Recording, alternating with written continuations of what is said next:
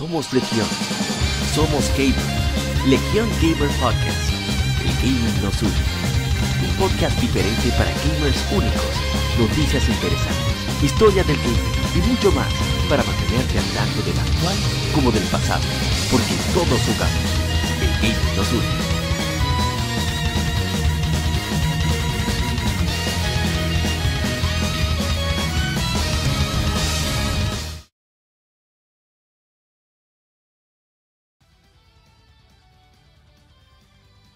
Bienvenidos a una transmisión más, podcast más de Legión Gamer Podcast, que nos une. Soy muchas gracias por acompañarnos. En esta ocasión, este episodio número 170, tenemos muchas cosas que compartir, muchas informaciones, varios juegos que conmemoramos con streaming de efemérides. espero que disfrutes. Recordarte que somos un podcast de videojuegos, hablamos tanto de actualidad como de juegos atemporales sobre todo enfocado en títulos de nicho más que nada de corte japonés, pero hablamos de la industria en general. Estamos disponibles aparte de YouTube, en Spotify, Apple Podcasts, YouTube Music, Amazon Music, iHeartRadio, etcétera, etcétera, como Legion Gamer Podcast. También estamos en las redes sociales como Legion Gamer RD. Y ahí compartimos casi a diario títulos que están de aniversario con el hashtag GameFemerides, GameFemerides. Puedes encontrarnos sobre todo en estas publicaciones en Tumblr, en Facebook, en Instagram y en Threads ahí puedes dejar tus comentarios, leeremos durante la grabación de los podcasts, de este podcast de este lado. Y en el lado B tenemos invitados particulares, especiales, donde comentamos, discutimos y llegamos, tratamos de llegar a un punto, no siempre estamos de acuerdo, pero sí, debatimos temas en particular. Para este episodio vamos a comentar, a conversar sobre la publicidad de videojuegos. Vamos a ver unos cuantos anuncios y analizarlos con profesionales del área. Bien, vamos entonces a arrancar de inmediato con el vicio quincenal.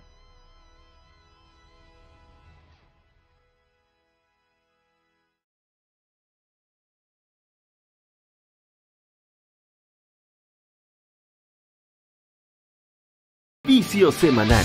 Comentamos los títulos y demos que jugamos recientemente.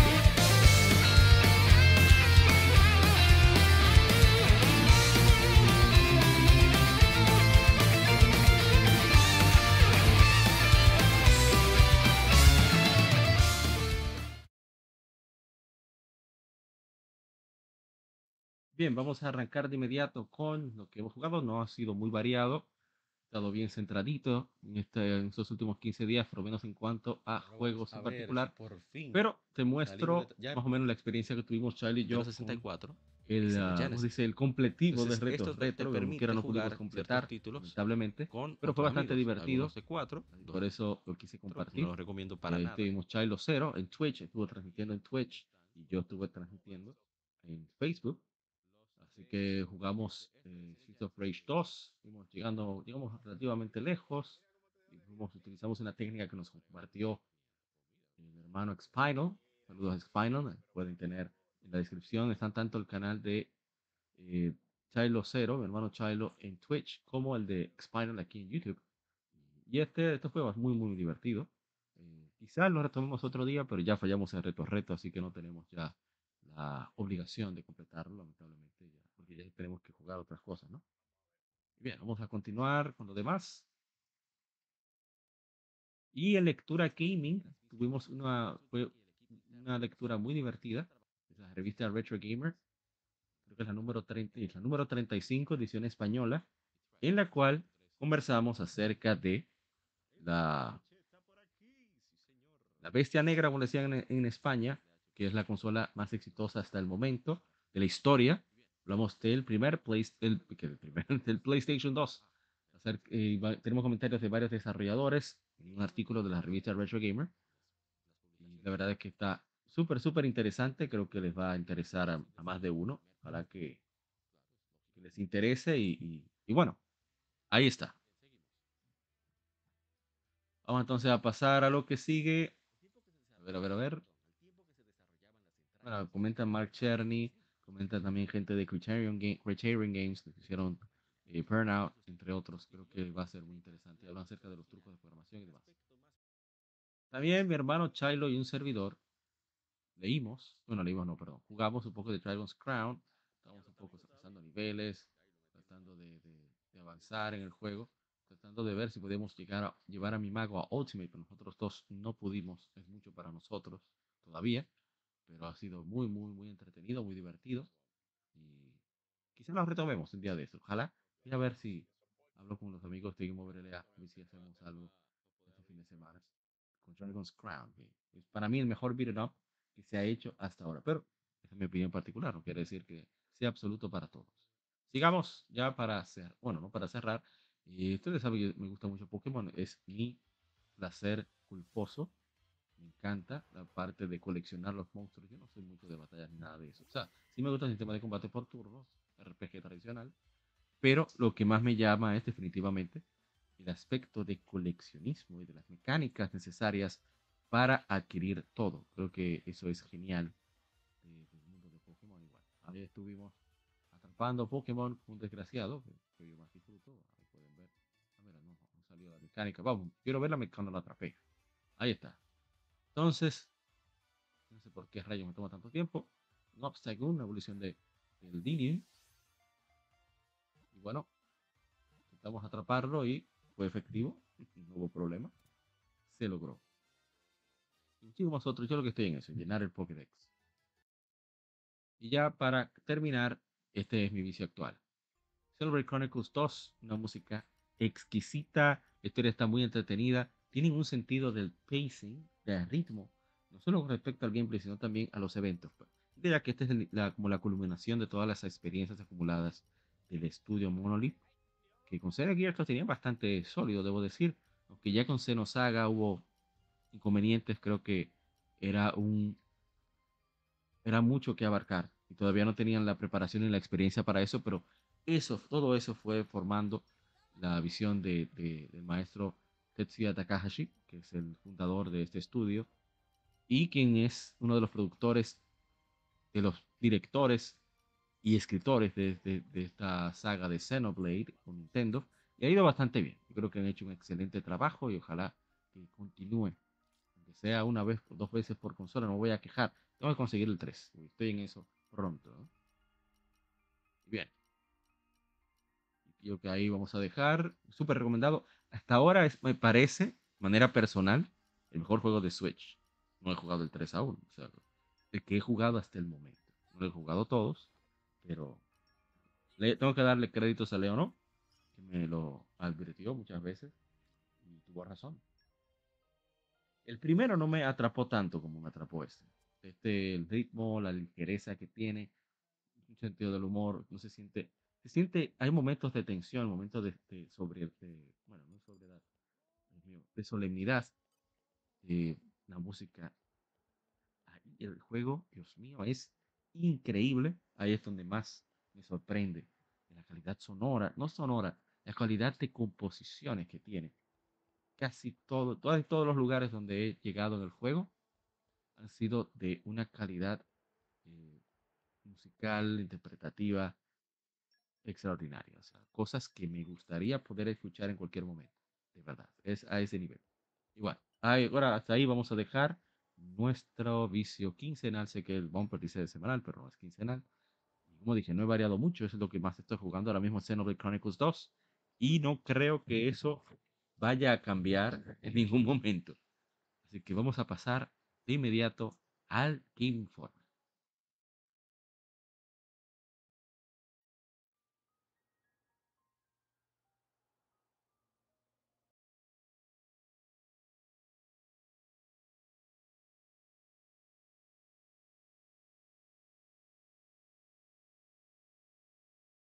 Game Informe. Las noticias de la semana debatidas y comentadas.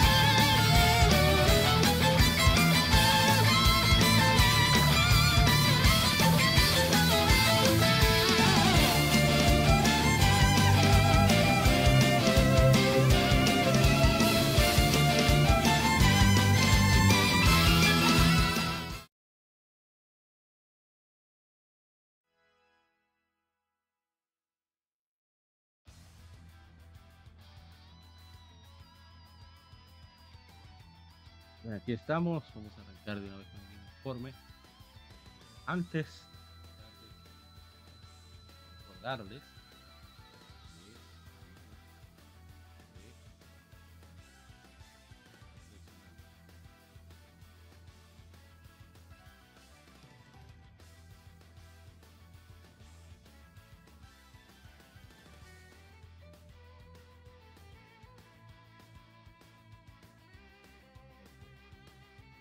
de los amigos de Game Effect, la revista de videojuegos digital.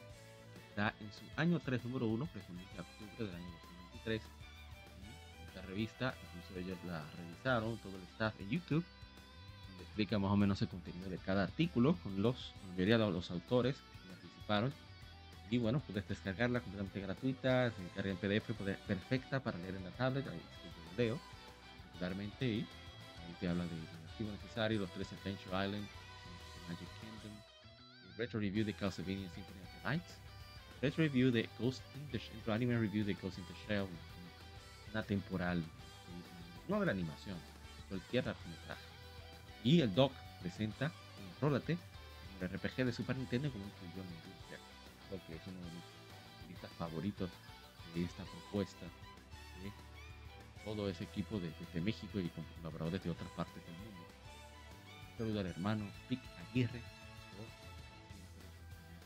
tanto de tantas cosas interesantes en Game Effect, la de videojuegos digital. Ahora sí, vamos a arrancar.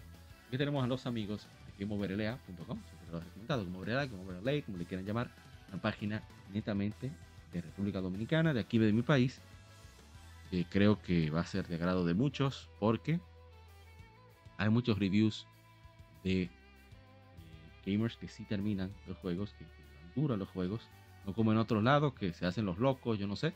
Una cosa extraña, ¿eh? yo no meto en eso, pero es lo que percibo, y tengo que decir cosas como las de algo aquí. Siento que el micrófono está suficientemente alto. A ver.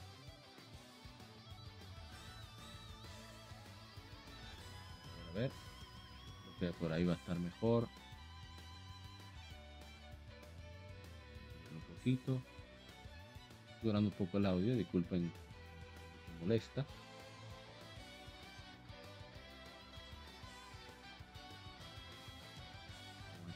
Vamos ahí. Creo que ahora se escucha un poquito mejor. Pero bueno. Estamos en gameobrela.com, ya me dije, y tenemos la primera noticia que es que Además de las ventas de software para septiembre de 2023, director ejecutivo analista de Circana, Matt Piscatella, también reveló las ventas de hardware en Estados Unidos para el mes. PlayStation 5 encabezó nuevamente las listas de ventas en unidades y en dólares, con Xbox Series X y S en segundo lugar. Ventas en unidades y en dólares, PlayStation 5 sigue dominando el año y debería recibir un impulso con el lanzamiento del nuevo modelo en noviembre. El gasto en hardware en lo que va del año alcanzó los 3.700 millones de dólares, lo que se supone un aumento del 10% en comparación con el mismo periodo del año pasado. El gasto en accesorios también alcanzó los 197 millones de dólares, un aumento por 11% respecto al año anterior, un aumento de 15% con el gasto en Game Pass. Quizás sin sorpresa para nadie, el controlador inalámbrico DualSense de PlayStation 5, edición limitada de Marvel's Spider-Man 2, encabezó las ventas de accesorios en septiembre. El gasto en videojuegos en Estados Unidos totalizó 4.500 millones de dólares durante el mes, un aumento del 10% en comparación con el año anterior, una disminución de 8% en las ventas de hardware.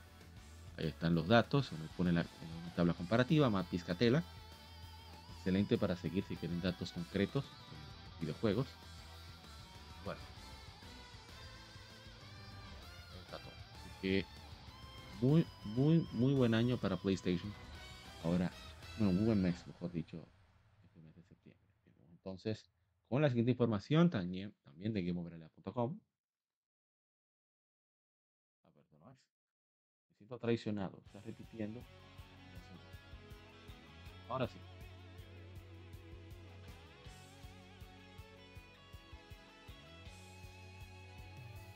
Rutina Disastrous ha lanzado recientemente información actualizada sobre Persona 3 Reload. En tu rutina diaria podrías encontrarte con la tarea de alcanzar ciertos niveles de habilidad tres aspectos sociales, coraje, encanto y rendimiento académico. Puedes mejorar estas habilidades participando en actividades como el estudio y empleos en medio tiempo. La falta de un nivel adecuado en esas estadísticas sociales puede limitar tu acceso a ciertas instalaciones o la posibilidad de, ver, de establecer conexiones sociales, por lo que es fundamental tomar, fundamental tomar la iniciativa para mejorar en estos aspectos. Vida en la resistencia. Mientras resides en la residencia estudiantil, tienes la, la, oportunidad de compartir momentos con tus amigos en las áreas comunes. Juntos pueden cocinar, estudiar para los exámenes, leer libros, ver películas, cuidar de un jardín de vegetales en la azotea y mucho más. Al hacerlo podrás mejorar tus estadísticas sociales y enseñar a tus amigos habilidades pasivas, conocidas como características de combate, las cuales seguramente te resultarán útiles. A medida que compartes experiencias con una resistencia, el protagonista y sus amigos, verás como todos ellos crecen como individuos. Ya que estas amistades se fortalecen, es posible que descubran aspectos nuevos de sí mismos. Puedes emplear la computadora comunitaria en la sala para estar de, la, de estar de la residencia para estudiar con programas o recopilar información.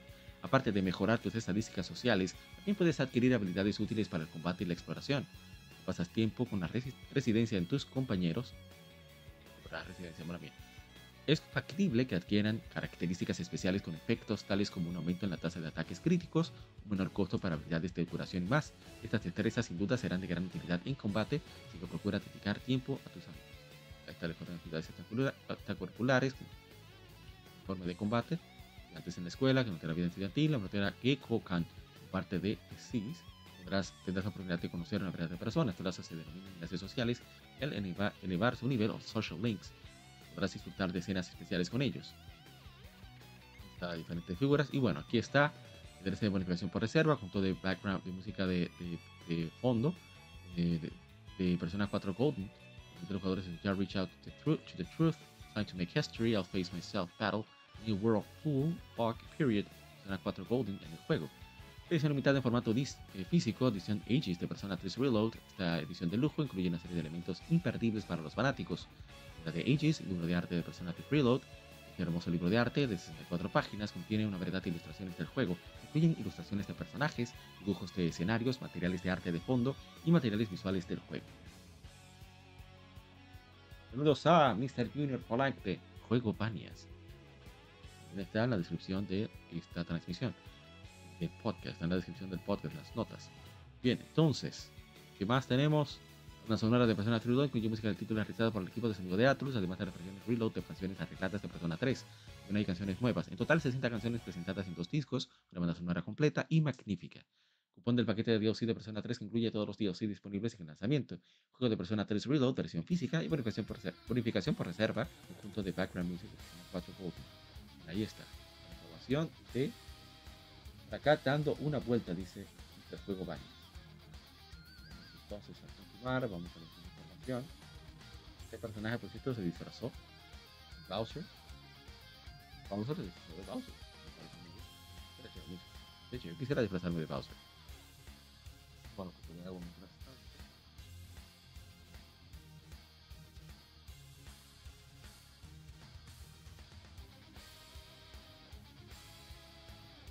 Disculpe, un pequeño error técnico y extraño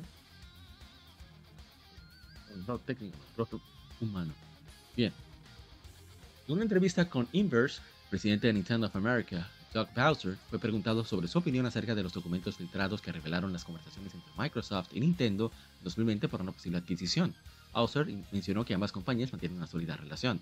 Según Bowser, tenemos una gran relación con Microsoft. consideramos socios en muchos, muchos sentidos. Solo hay que mirar a Nintendo Switch para ver esa asociación. Obviamente Minecraft está disponible en Nintendo Switch trajimos a Banjo Kazooie a Super Smash Bros. Ultimate, así que esperamos que esta colaboración continúe. A la consolidación, consolidación de la industria, Bowser comentó su experiencia en la industria durante más de 16 años y cómo las adquisiciones de estudios son una constante. Sin embargo, también señaló que continúan surgiendo nuevos estudios cada año, creando contenido desde juegos independientes hasta juegos de gran envergadura. Esta dinámica en la industria es un indicativo positivo para los jugadores. Cabe destacar que Microsoft y Nintendo firmaron un acuerdo legal vinculante de 10 años a principios de este año para llevar juegos de la franquicia Call of Duty a las plataformas de Nintendo tras la adquisición de Activision Blizzard por parte de Microsoft.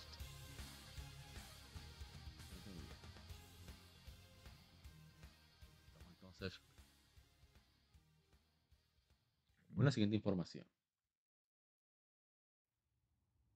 Overlea.com también.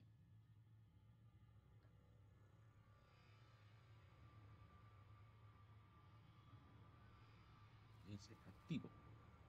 En Twitter, la cuenta oficial de Twitter de PlayStation afirmó, bueno, de X, afirmó que el juego había vendido 2,5 millones de copias en sus primeras 24 horas. Dice, grandes noticias, buenas noticias fanáticos de Spidey. Dice el tweet, Marvel's Spider-Man 2 ha vendido más de 2 millones y medio de copias las primeras, primeras 24 horas. Gracias por hacer de este un lanzamiento de altos juegos. Fine Launch. Entonces, esto lo hace, según dice, el juego mejor vendido en la historia en 24 horas de PlayStation Studios. Excelente por gente de Insomnia Games, por supuesto, y por PlayStation, por todos.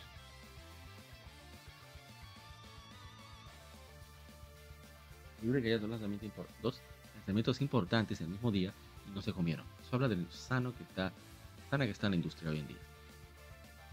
Y bueno, David Jaffe, el ex empleado de Sony y creador de las populares franquicias de God of War y Twisted Metal, compartió un tweet el domingo que se avecinaban noticias desalentadoras, frustrantes y potencialmente nada respetuosas. Esto parecía señalar que la, la, visión original que todos teníamos de Sony estaba en gran parte comprometida o desvanecida. Jaffe luego confirmó que se refería a la partida de Connie Booth, algo que aún no ha sido confirmado oficialmente ni por Booth ni por Sony. Booth ha estado vinculada con Sony desde los primeros días de PlayStation, tenido un papel fundamental en la producción de más de 100 juegos. Comenzó su carrera como productora senior en el icónico Crash Bandicoot original, a lo largo de los años, ha estado involucrada en la producción de numerosas series, entre ellas Spider the Dragon, Siphon Filter, Ratchet Clank, Soulcom, Uncharted, Jack and Daxter, Infamous, Resistance, Sly Cooper, Last of Us, Spider-Man, Dead Stranding Ghost of Tsushima. En 2020, Booth fue honrada con la inclusión en el Salón de la Fama de las Academias de Artes y Ciencias Interactivas en el reconocimiento de su papel esencial en la producción de queridos títulos de Sony Interactive Entertainment durante un cuarto de siglo. Jaffe, en un video donde analiza la situación, menciona que previamente había oído que Booth había dejado la compañía, información proporcionada por personas dentro de Sony. Sin embargo, la noticia se había confirmado posteriormente por fuentes externas a la empresa, lo que le llevó a sentirse cómodo al hablar sobre el tema. Más adelante, eh, reconoce que desconoce la razón de la aparente partida de Booth y que esta decisión podría haber sido tomada por ella misma. Y habían dicho que no, ¿eh? Muchísimas páginas habían dicho como que se fue de mala manera. Pero fuente Video Games Chronicles, aquí realidad, así que no sé, que esperar, tener más información. Bueno, vamos con la siguiente información, noticia.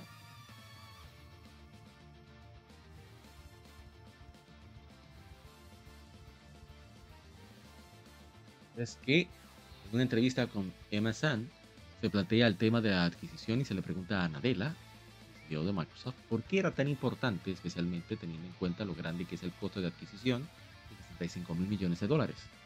Por nunca vamos a ese dinero junto. Y cita, lo es, pero estamos muy entusiasmados con ello, respondió Sadella, explicando que explicando que los juegos han sido una de las tres armas principales de Microsoft desde los inicios de la compañía. Para nosotros hay algunas eh, cosas que se remontan a nosotros como empresa. Explicó, los juegos son uno, ¿verdad? Uno piensa en Microsoft, quizás piensa en herramientas de desarrollo, software propietario y juegos. Esas son tres cosas que hemos hecho desde el principio. Y por eso para nosotros los juegos son el único lugar donde creemos que podemos hacer una contribución real en los mercados de consumo. Nadella continuó explicando que los juegos se están volviendo más populares con cada nueva generación y que la adquisición de Activision Blizzard coloca a Microsoft en una posición más sólida para satisfacer la creciente demanda. Si lo miró, la cantidad de tiempo que la gente dedica a los juegos está aumentando. La generación Z va a hacer más de eso, dijo. La forma en que se crean los juegos, la forma en que se entregan, está cambiando radicalmente, sean móviles, consolas, PC o incluso la nube. Por lo tanto, estamos deseando duplicar nuestra apuesta como productor y editor de juegos. Ahora seremos uno de los mayores editores de juegos y también una empresa que construye plataformas para ellos.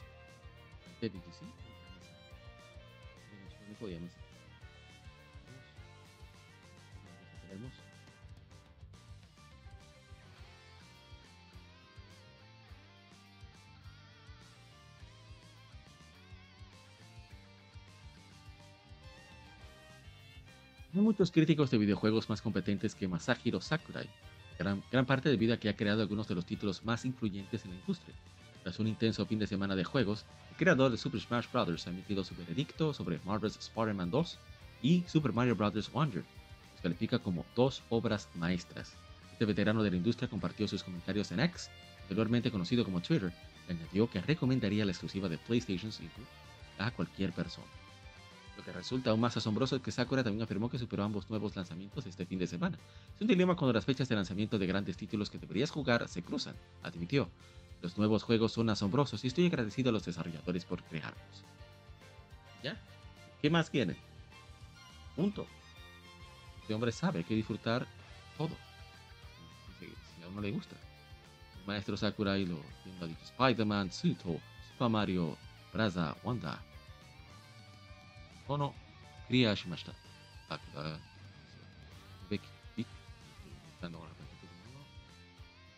Maestro Sakurai mostrando cómo se hacen las cosas.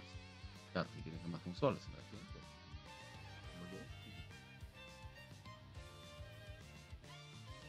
la siguiente información. Y es que hoy en el Partner Preview de Xbox, Sega y Ryo Gagoto Studio presentaron Tondoko Island, un amplio modo adicional donde se encuentra dentro del próximo juego de rol y aventuras Like a Dragon Infinite Wealth. Tondoko Island es, una de, solo una de las diversas experiencias únicas que guardan a los jugadores en el juego, proporcionando una aventura tan extensa que abarca todo el Océano Pacífico. Frente a la costa de la ciudad de Honolulu se encuentra Tondoko Island, una isla desierta llena de basura vertida ilegalmente que tiene el potencial de ser mucho más. Con la ayuda de nuevos amigos, su fiel bate de béisbol y otras herramientas, Ichiban puede transformar la isla quitando la basura y reciclando esos materiales para convertirlos en muebles, edificios y más. También puede dar rienda suelta a su capacidad de gestión y abrir las puertas de la isla a dos clientes. El cielo azul hawaiano es el límite para crear el complejo turístico de tus sueños en Tontoko Island. Bastante chulo, vamos a ver. Vamos a ver solo un pedacito. Eh.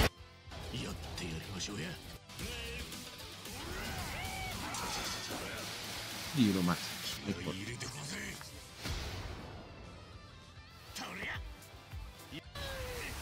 Y va con el delfín. Criminal. Too many street punks getting you down? Time for the for the getaway you deserve? Happy Resort, Toko Island. A ver. Se oye muy chulo. ¿eh? Pero es que yo voy a perder tiempo ahí como un estúpido. Y eso me gusta.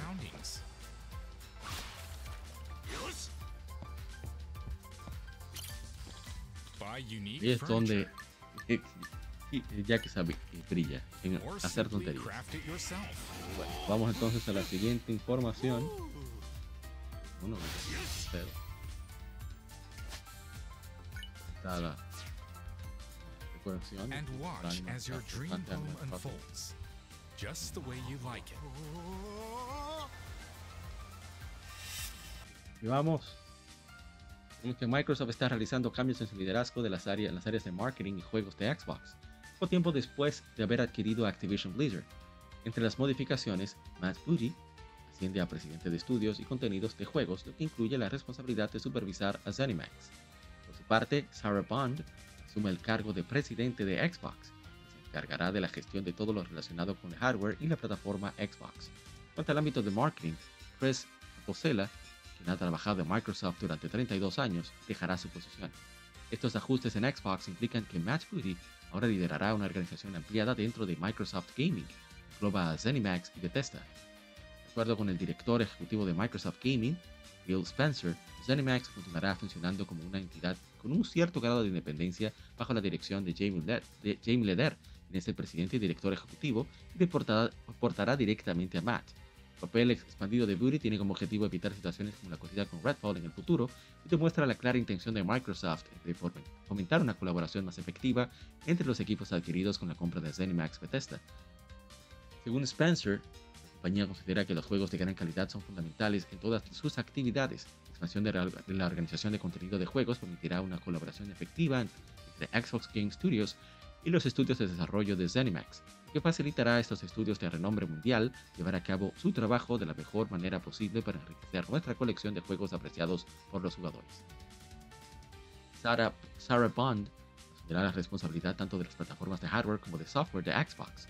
Phil Spencer explica que esta medida tiene como objetivo reunir a los equipos encargados de hacer posible la gestión de la plataforma actual y la construcción de la plataforma del futuro.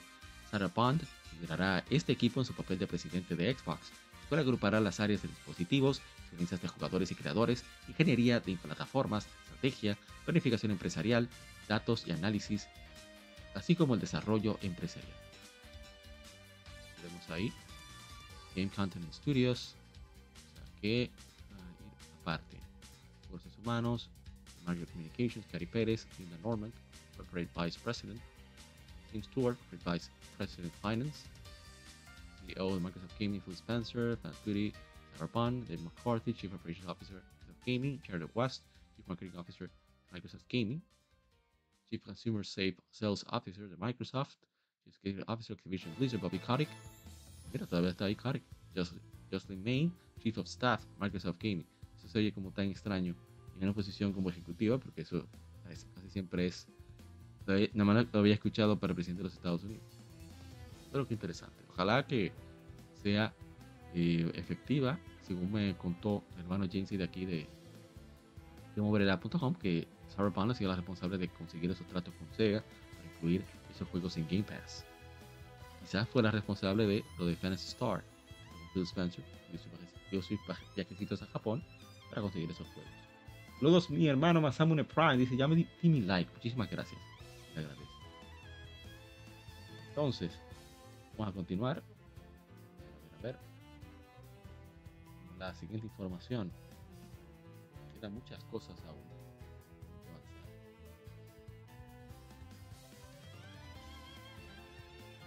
IS America, Nippon Ichi Software America, compartido nuevo avance del próximo paquete doble de PlayStation 5, Trails of Cold Steel 3, Trails of Cold Steel 4, sacando brevemente el contenido del juego del paquete.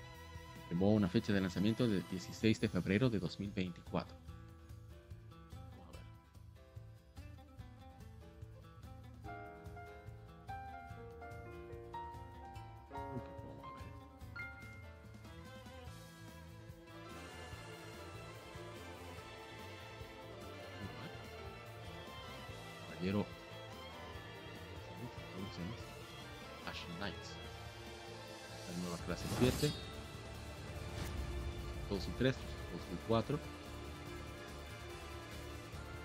Ceremonia como nunca antes.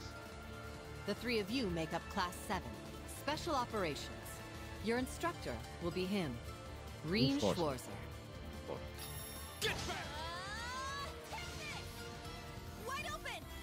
La pregunta es, ¿qué hago? A ver, leyendas se portan. La más de la guerra. Gusto ese cuarto. De las bondades de esta versión. Vamos a ver si lo pone más adelante.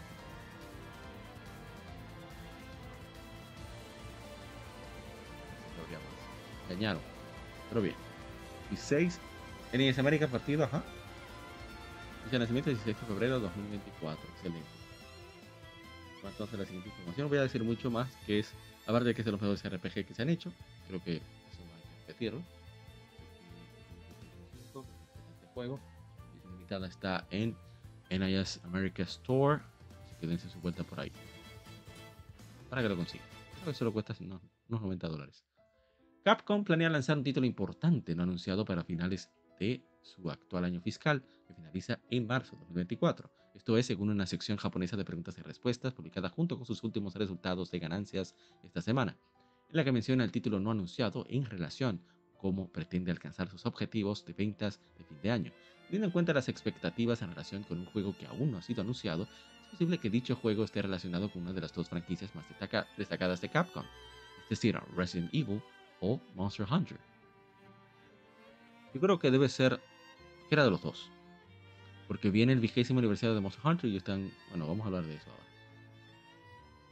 Pero sí, puede ser cualquiera de los dos definitivamente. Una de parte ahí en gameoverla.com.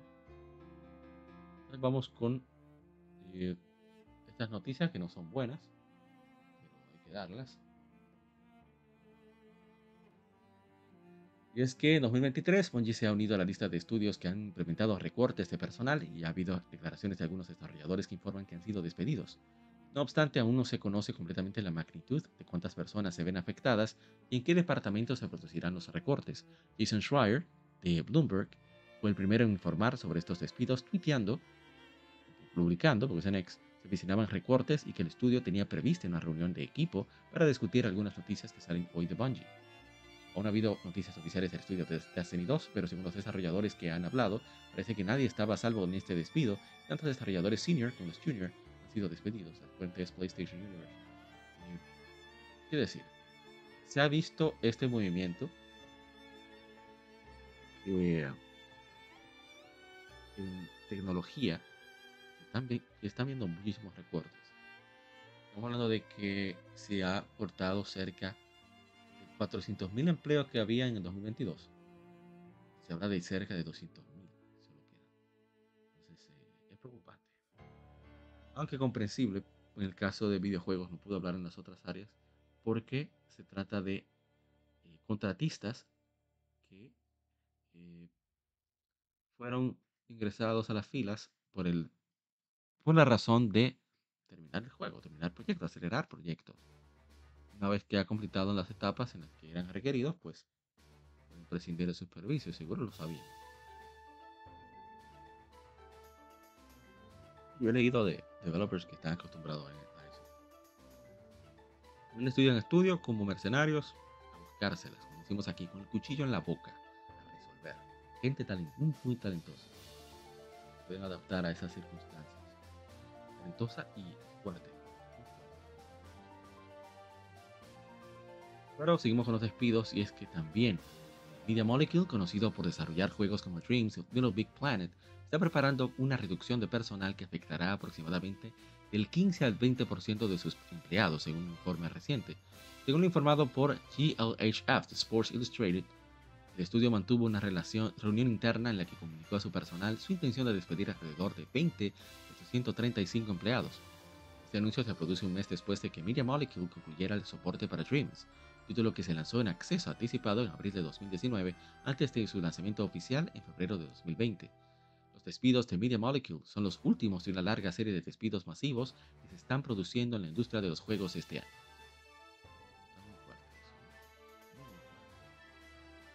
Pero de esperarse, de hecho, me sorprende que sea tan poco en los despidos en Media Molecule, considerando el rendimiento de la compañía después de los de Dreams. Tienen perdido ahí y que no hayan lanzado ningún juego relevante es realmente lamentable. Pero sigamos.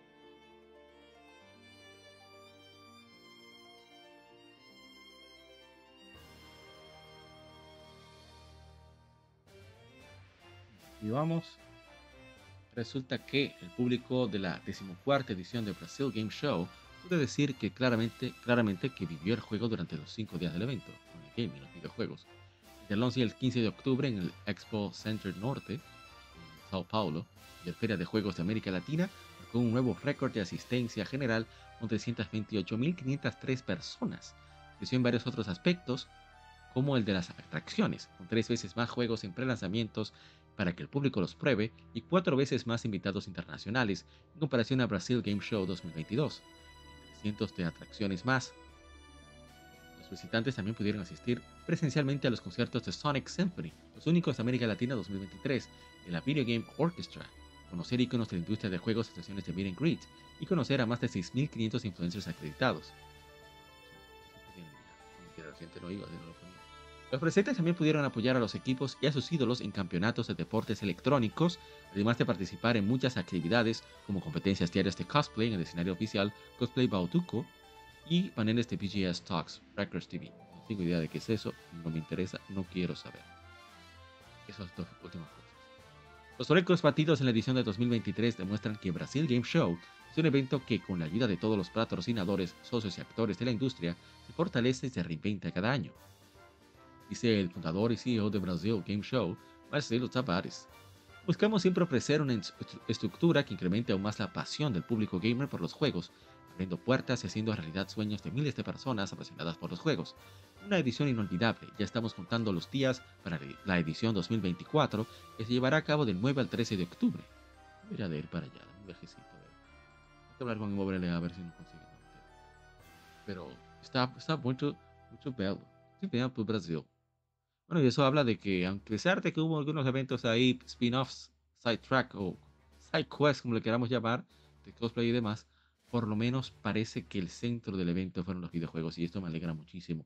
haya sido tan diferente a otros eventos de en América Latina que lamentablemente no tienen este enfoque y este récord de asistencia, estos resultados hablan de que centrarse en lo que de verdad importa ayuda a definir el éxito de un evento. Qué bueno. Seguimos. Edición repleta de records. Brasil Game Show continúa creciendo y reinventándose. El reflejo de esto se puede ver en una simple comparación con la edición 2022 y ya contaba con cifras muy impresionantes. Reiterando la importancia de la feria tanto para la industria como para los visitantes, entre los aspectos relevantes que aumentaron en números absolutos este año se encuentran público. La decimocuarta edición contó con la mayor cantidad de personas presentes en la historia del evento, incluyendo visitantes que compraron boletos, credenciales y quienes recibieron boletos gratis. Asistieron 328.503 personas en 2023, frente a las 327.678 de 2022, cuando la Brasil Game Show duró 7 días, y hasta entonces la edición con récord de público de la feria juegos antes del lanzamiento. La cantidad de juegos de pre-lanzamiento disponibles para probar se ha triplicado en comparación con 2022. En 2023 había 12 juegos AAA que podían probarse antes de llegar a las tiendas. Invitados internacionales. Nunca antes había presentado tantas estrellas internacionales del mundo de los juegos. Pero Game Show nunca antes había presentado tantas estrellas internacionales del mundo de los juegos en una misma edición. Fueron 24 invitados que vinieron de fuera de Brasil, dado cuatro, cuatro veces mayor que en la edición anterior. Alimentos donados. Con esta tradición en la feria de juegos más grande de América Latina, donación de alimentos no perecederos en la entrada, y la feria garantiza a los visitantes la mitad del precio total de la entrada. La recaudación de 2023 fue la mayor de la historia, con 47 toneladas. Se destinó íntegramente a dos organizaciones no gubernamentales, Cash de Beach y Cash Andrew Luis. En 2022 se acogieron poco más de 46 toneladas. ¡Wow! ¡Qué bueno! Esto sí verdad que me alegra. El gaming se utilice para servir a los demás. O sea, un interés, pero pero qué bueno. Periodistas e influencers acreditados. En 2022 había 7.900 periodistas e influencers acreditados.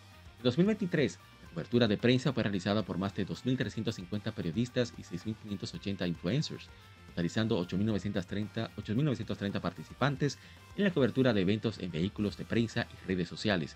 Por primera vez, el Insider Lounge, Lounge dirigido a creadores de contenido con más de un millón de suscriptores, estuvo disponible en el evento y recibió alrededor de 900 invitados y más de 550 canales y perfiles. Shows.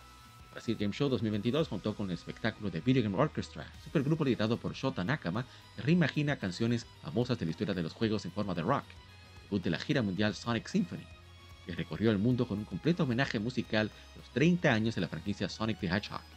2023 todos los días abiertos al público contaron con espectáculos, 2 y 13 con Freedom Orchestra y 14 y 15 con Sonic Symphony, únicos conciertos en América Latina en 2023, y la ilustre presencia de Jun Senoue, uno de los compositores de bandas sonoras de la franquicia de Sonic, marcó la vida de los jugadores. ¡Qué excelente espectáculo! Hasta la música fue centrada en juegos, ¿eh? que sirva de lección. Seguimos, cosplayers, esto no lo voy a leer. BGS Store, la edición 2023, contó con una mega tienda oficial de BGS dos veces más grande que la de 2022 y tres veces más ventas que el año anterior. Los productos disponibles en la cuarta edición encontraban camisetas, tazas, cintas, pins y varios otros souvenirs físicos en la feria de juegos más grande de, América Latina.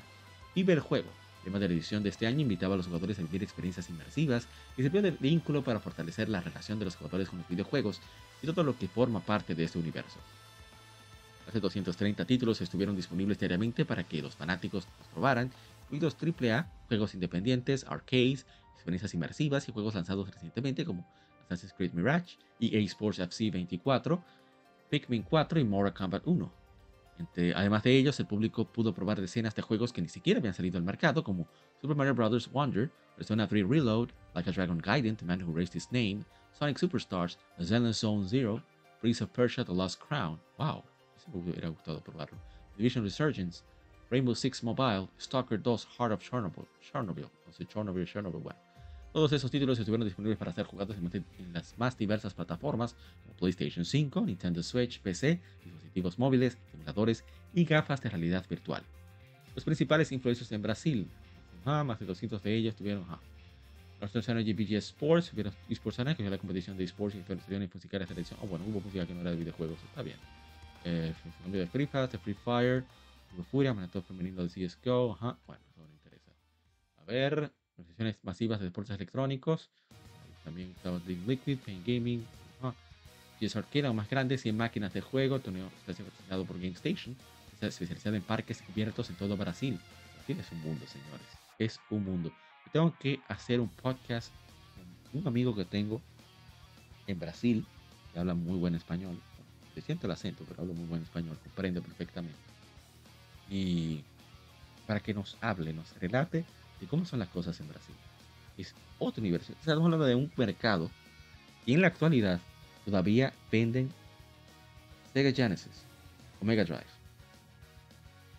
con licencia, hechos en Brasil, con juegos incluidos, pero que también es compatible con los cartuchos que tengas originales y tiene salida HDMI. Eso es, para mí eso es fácil. Yo quisiera uno, para no ir más lejos. Yo quisiera uno. De marcas, de, juegos, tecnología y minoristas. Vamos a ver. Las importantes desarrolladoras y distribuidoras de juegos como Nintendo, Ubisoft, Hoyoverse, oigan eso, ¿eh?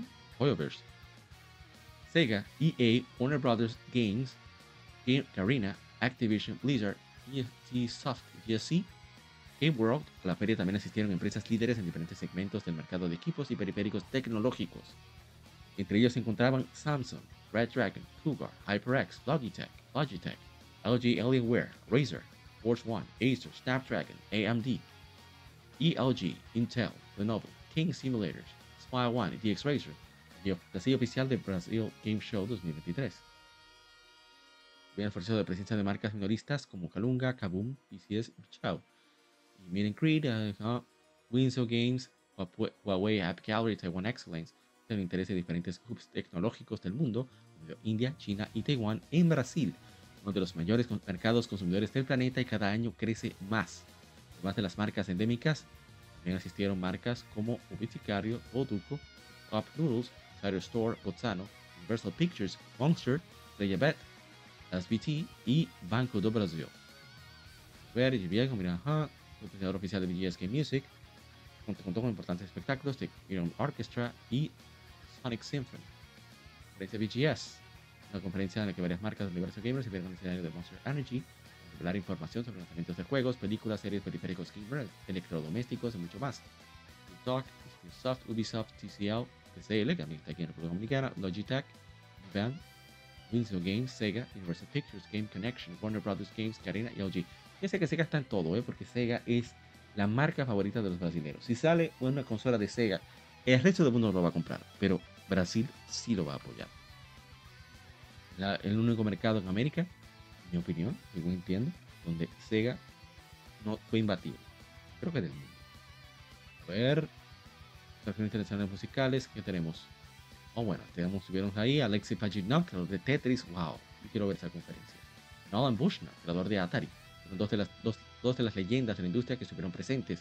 Takashi Izuka, Naoki Yoshida, Koji Fox. Izuka creo que es de Sonic. Naoki Yoshida no estoy seguro. Yo creo que es el de Final Fantasy. Koji Fox y no creo quién es. Tanitsuma, que son otras grandes personalidades que participaron en la creación de juegos que atraen multitudes de fans en todo el mundo. Estuvieron en Sao Paulo junto a Netlook, Sean Fonteno, Kenny James, Jun Senoue, ese sí lo conozco, Tanaka también, artistas que sus rostros, voces e instrumentos muestran su amor por los juegos. Ryuga, actor nacional principal de BGS, wow, qué envidia. Los invitados internacionales, Jean-Luc Sala, director artístico de Assassin's Creed Mirage, el brasileiro Fabiano Bassal, director de arte de, de, de Assassin's Creed Mirage, Miguel Radi, director de juego de Prince of Persia, Lost Crown, pues me gustado, me gustaría escucharlo. Justin Swan, director creativo de Rainbow Six Mobile, y también el brasileño Fabricio Mombelli, director de operaciones en vivo de Division Resurgence. Empresa mexicano, Kim Bonilla, no sé quiénes son. Realmente Brasil Game Show premia a grandes personalidades de la industria con el Lifetime Achievement Award y en 2023 fue otorgado a Alexei Pajitnov y Naoki Yoshida sus contribuciones al mundo de los videojuegos a lo largo de sus carreras.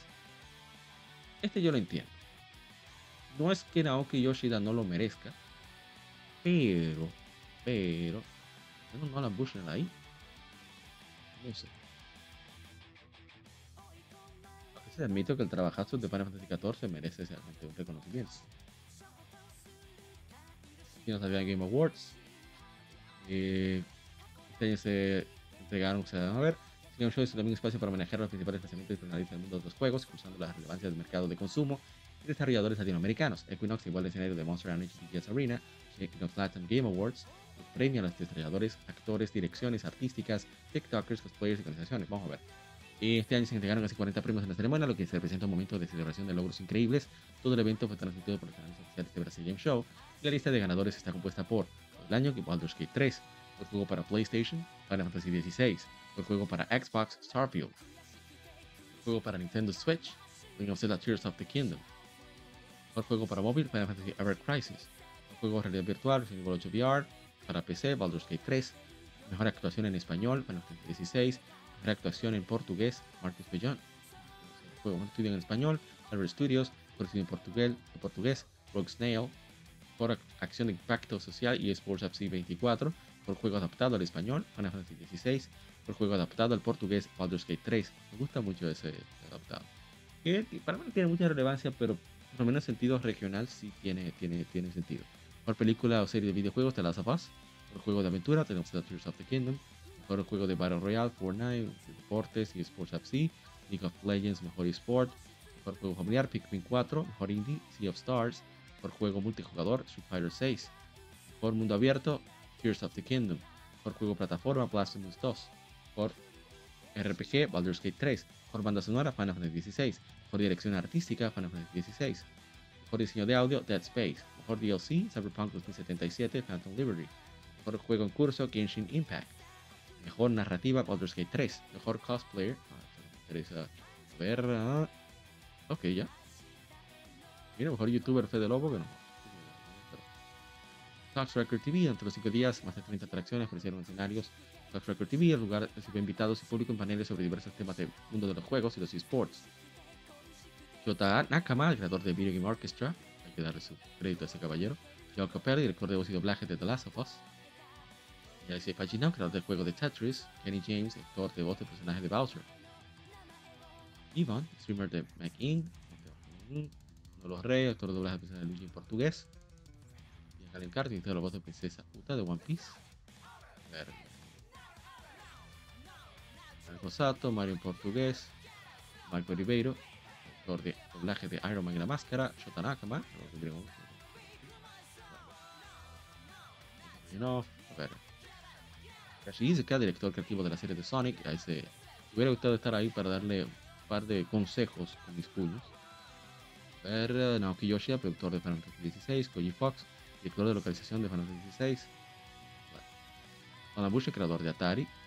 Jun Zenoue, compositor musical de los juegos de Sonic. Ese sí, merece todo, todo lo, lo, lo- todo el crédito. Y a ver, ahí vemos a varios, son los mismos. Una indie, cada producción de juegos indie, hubo varios ahí, menciona Viva, eh, Uno Entertainment, Art Interactive, Vita Digital. Es. Estoy nerviosa también de darte de paso. cosplay. Y Store igual. El 9 y 13 de octubre de 2024, la decimoquinta edición en el mismo lugar. Excelente. Ahí se me sacó el jugo esa, esa lectura. Vamos entonces a la siguiente información. Nintendo ha añadido varios juegos Nintendo Switch Online. Para aquellos que tienen el expansion pack, añadió Mario Party 3 el 16 de octubre, ya hace días. Bueno, 70 minijuegos, se pueden jugar online, local. Excelente. Vamos a durar mucho porque ya tenemos tiempo ahí. Y en, creo que fue solamente en Game Boy. Juegos que ni sé, no tengo nada que comentar.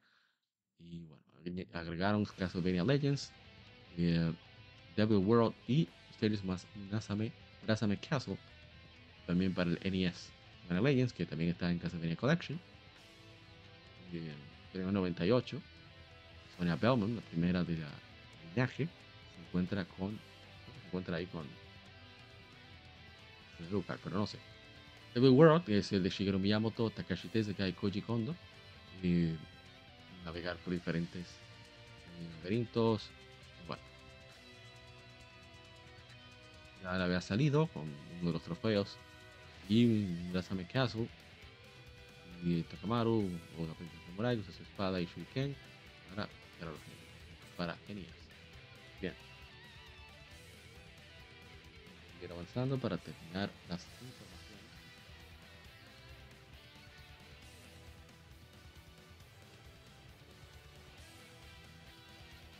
Creemos que, ah, bueno, estamos en Gematsu de hace un ratico. Level 5 ha abierto, abierto una web especial en conmemoración de su vigésimo quinto aniversario, el 28, bueno, el 28 de octubre, el vigésimo quinto aniversario de la web eh, llevará a cabo la web varias promociones, incluyendo sesiones conmemorativas gratuitas, fondos de pantalla y merchandise. Bueno, habrá, habrán diferentes eh, variaciones de tamaños, y demás. Pueden someter ilustraciones para un concurso que va a distribuir respecto al vigésimo quinto aniversario.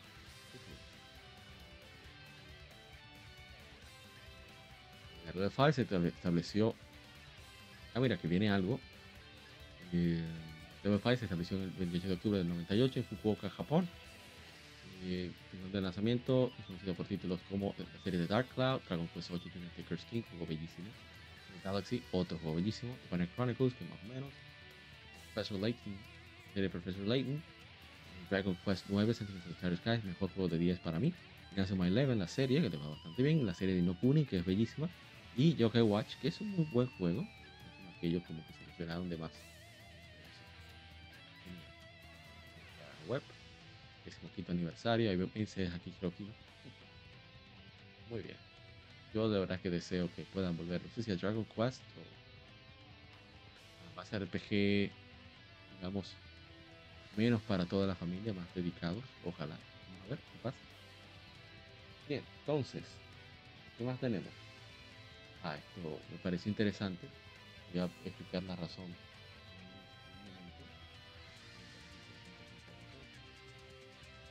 es que Atari ha entrado en un acuerdo para adquirir em, el estudio de desarrollo que está establecido en Emeryville, California, Digital Eclipse. La adquisición permitirá a Atari expandir sus capacidades de desarrollo internas, utilizar la experiencia eh, de liderazgo en la industria y tecnología propietaria Digital Eclipse, de Digital Eclipse mientras que ellos podrán crecer su negocio y para expandir su capacidad de desarrollo, accesar a IP de clase mundial y en la experiencia expertise de management de, administración de Atari. Digital Eclipse es uno de los mejores del mundo en lo que hace, dijo el CEO de Atari, Wade Rosen, en una conferencia de prensa. Dice que tienen un gran amor y respeto, por la historia de, los, industria de los videojuegos.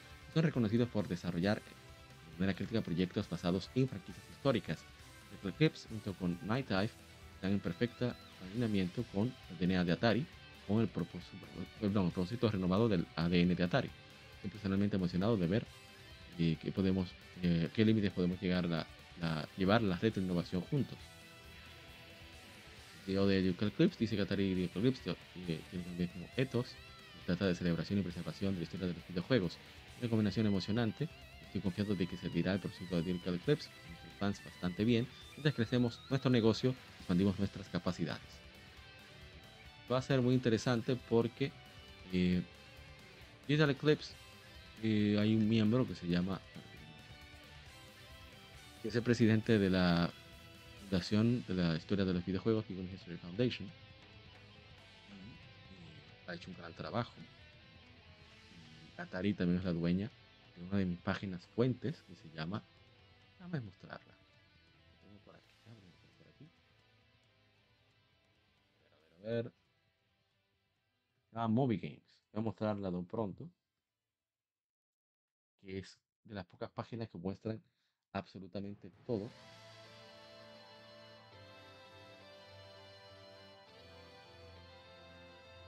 de créditos y demás. Aquí. Es página, una de las páginas que yo uso para preparar la ciencia Y Atari la compró y la mantiene.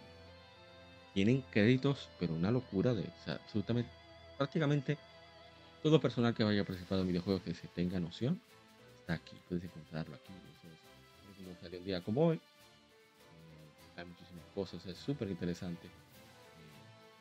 Movie Games es una página que yo visito a diario, porque de aquí es que me alimento para preparar las 15 medidas. No puedo agregar todo lo que veo aquí, pero trato de verificar también con fandoms, wikis, etcétera, para tener seguro la fecha, por lo menos la, la que más, la más consensuada. igual, tratando de hacer las cosas lo mejor posible por mí mismo y también para, por supuesto, para ti que nos escuchas y sigues el contenido. Vamos entonces a continuar ya para ir terminando esta información, este bloque de informe. Mario Kart 8 Deluxe se reveló en la Curse Pass, Booster Curse Pass uh, o la 6, se lanzará el 6 de noviembre, ya dentro de unos días.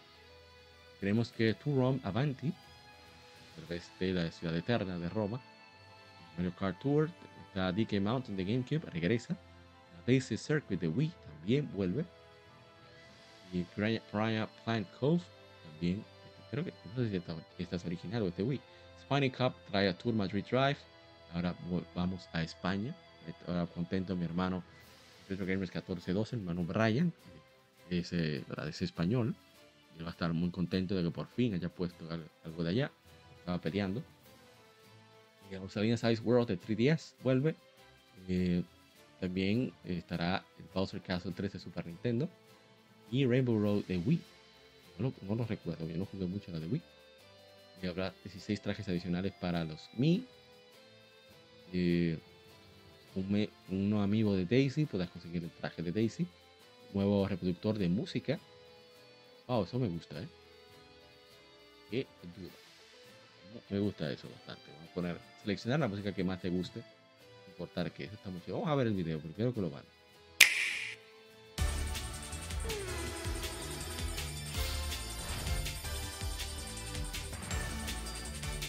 Nuevas pistas, el mismo de Wii.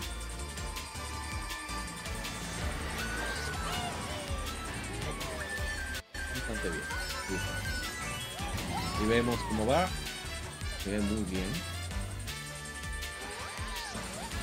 Pero, bueno, desde aquí se ve bonito. Pero aquí no. Te tiro lo dicho. Creo que me voy a caer muy contento. Aquí Rainbow Road. Tenemos el, el bello Bowser. Bowser Bowser. Mario de la Bowser. Y ahí tenemos Tour Madrid Drive. Ahí representando España con el fútbol, las calles, qué, qué bonito. Ahí eh, DK Mountain de GameCube, Donkey Kong, Daisy Circuit, está muy chula la música, me gusta. Piranha Plant Cove, debe ser original, creo. Pero puede que no. Y Bowser Castle de Super Nintendo, ve muy chulo también. Y Two-Rome Avanti. A ver, en las calles que es la eterna Roma. Y Ice World de Rosalina, de Nintendo 3DS Mario Kart 7. Qué. Esperando esas pistas como loco. 8 pistas, ya se completaron las 48 pistas de Mario Kart 8. Todos los personajes, Pauline, Pichet, Hamek, Wiggler, está todo ahí. 9 de noviembre. Es que va a salir. Nintendo cumpliendo, reviviendo un juego que ya se pensaba que había puesto todo desde que salió cambió radicalmente la experiencia en la adición de estas pistas. Reviviendo un juego de hace 6 años, ¿eh? para que vean que nunca está si, si la cosa es buena. Y ya por último, para cerrar, hay un demo disponible para EastS Nordics. Ahora disponible para PlayStation 5 y PlayStation 4 a través de la PlayStation Store Nintendo Switch a través de la eShop y PlayStation Store japonesas. La demo permitirá jugar el juego desde el prólogo hasta el tercer capítulo del juego. La data guardada del demo puede transferirse al juego completo. East X Nordics se lanzó para PlayStation 5, PlayStation 4 y Nintendo Switch el 28 de septiembre en Japón y el resto de Asia. Por eso cerramos la Game Feméride, el Game Informe. Vamos a pasar a la Game Femérides, pero antes una pequeña pausa. No te muevas y volvemos con más de Legion Gamer Podcast y nos une.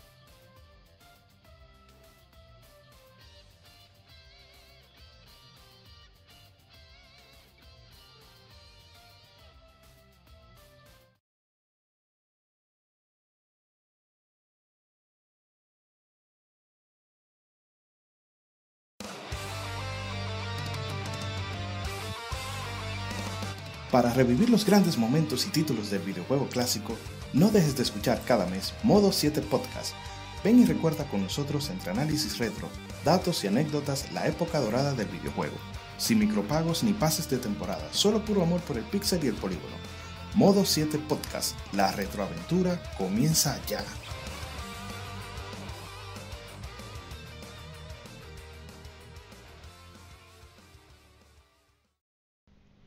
Los cómics no son solo superhéroes y el manga no es solo muñequitos de pelea. Existe un lado más profundo de estas industrias, y no hablo solo de Japón y Estados Unidos, sino de todo el mundo. Para explorarlo, Cultura Cómic te trae el mejor podcast de historietas de República Dominicana. Ya sea cómics, manga, band de cine, paquitos o como les llames, todo es parte del noveno arte. Así se llama el podcast, por cierto. Acompaña a grandes entusiastas de esta fascinante forma de contar historias. Cultura Cómic presenta Noveno Arte. Búscanos en el canal de YouTube de Cultura Cómic y cada domingo te traeremos un nuevo capítulo de Noveno Arte. ¿Quieres descubrir lo nuevo en el mundo de los videojuegos o redescubrir clásicos? Síguenos en Twitter, GameEffectMX, tu revista de videojuegos digital, con noticias, reseñas y lo mejor del mundo del gaming.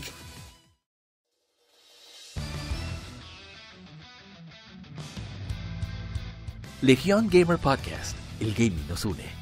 Somos un podcast enfocado en videojuegos que converge actualidad con las noticias más relevantes y títulos que experimentamos entre episodios, sobre todo aquellos de nicho, discutiendo temas atemporales con invitados, así como juegos de aniversario quincenalmente, conjugando datos concretos con la opinión de quienes participan. Estamos en redes sociales como Legión Gamer RD. No olvides revisar hashtag GameFemérides para dejar tu opinión de tus títulos favoritos para que participes en el programa. O en Lectura Gaming donde leemos revistas o artículos especializados en videojuegos en vivo a través de YouTube. Actualidad y atemporalidad gaming en un mismo podcast. Legión Gamer Podcast. El gaming nos une.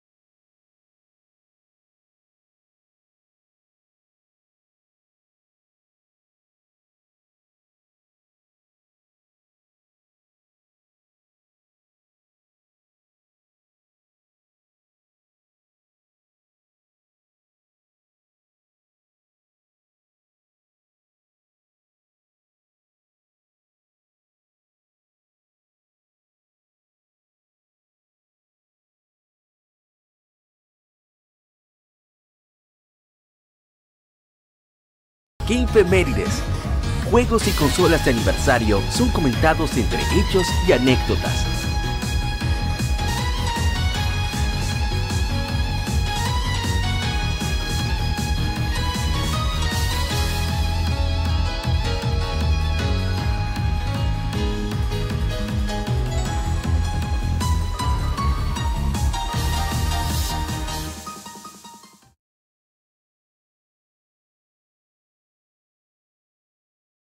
Aquí empezamos con las efemérides y vamos a primero ubicar. Tenemos las cosas en orden. Pero sí, sí, sí, estamos ready. Pues entonces a poner en pantalla el primero, primera víctima, digo, el primer juego para conmemorar mientras buscamos la información, ¿no? Por cierto, el Man Spinal está eh, haciendo unos maratones de Kirby, está terminando todos los Kirby.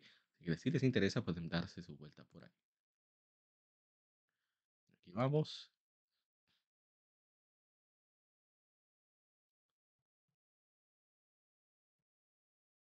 Primero de la tanda, vamos a dejarlo ahí y a cambiar la pantalla.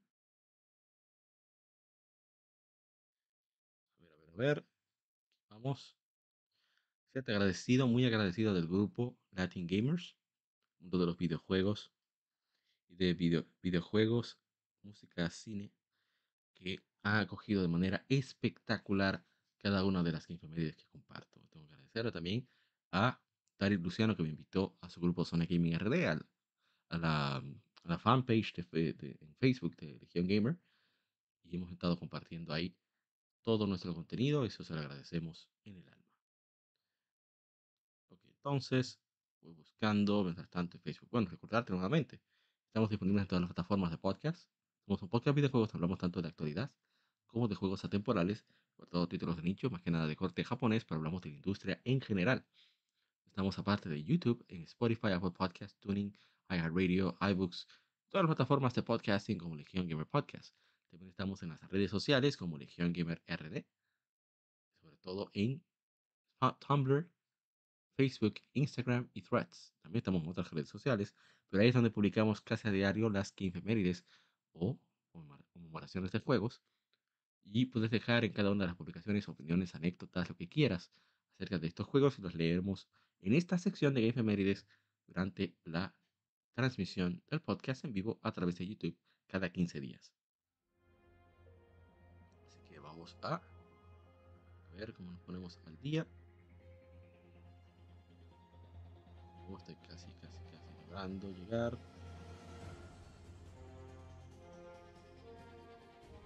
A ver. Es.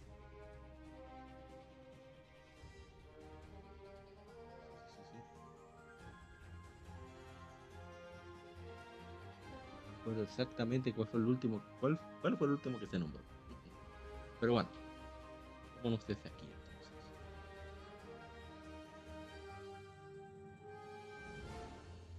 A ver.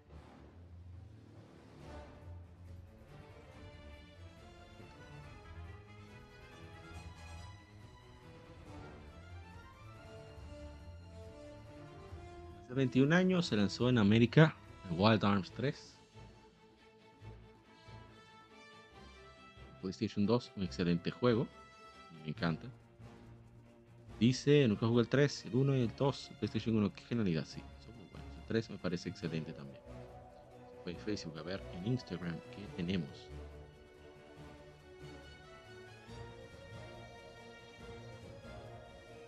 A ver.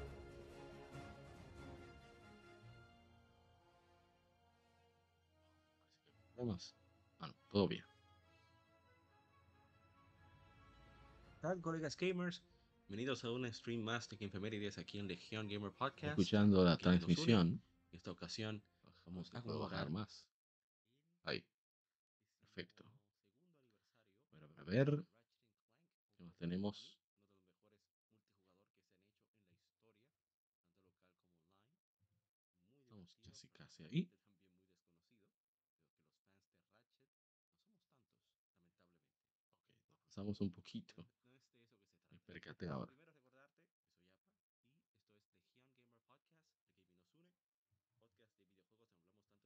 de corte japonés.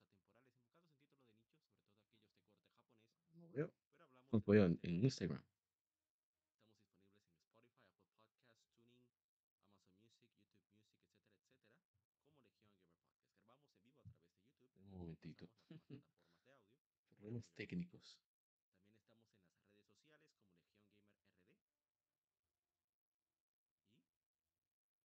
que están de aniversario con el hashtag Gameefemérides, como ya mencioné. Ahí puedes dejar tus comentarios, anécdotas, opiniones,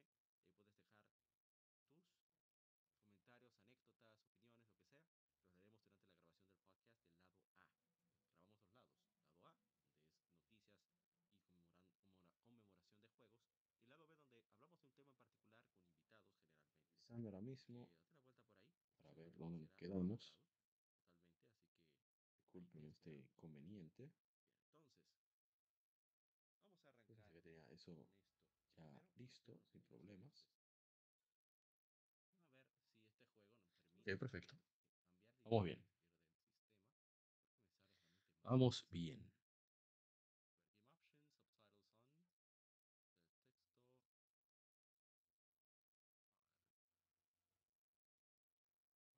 Ok, perfecto, ya.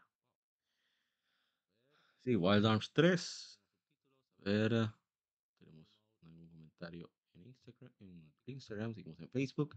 Hace 22 años lanzó en América Double May Cry, el primero. Excelente juego. Pasó ahora Instagram. Ahora sí. Luego comentarios, sigo adelante.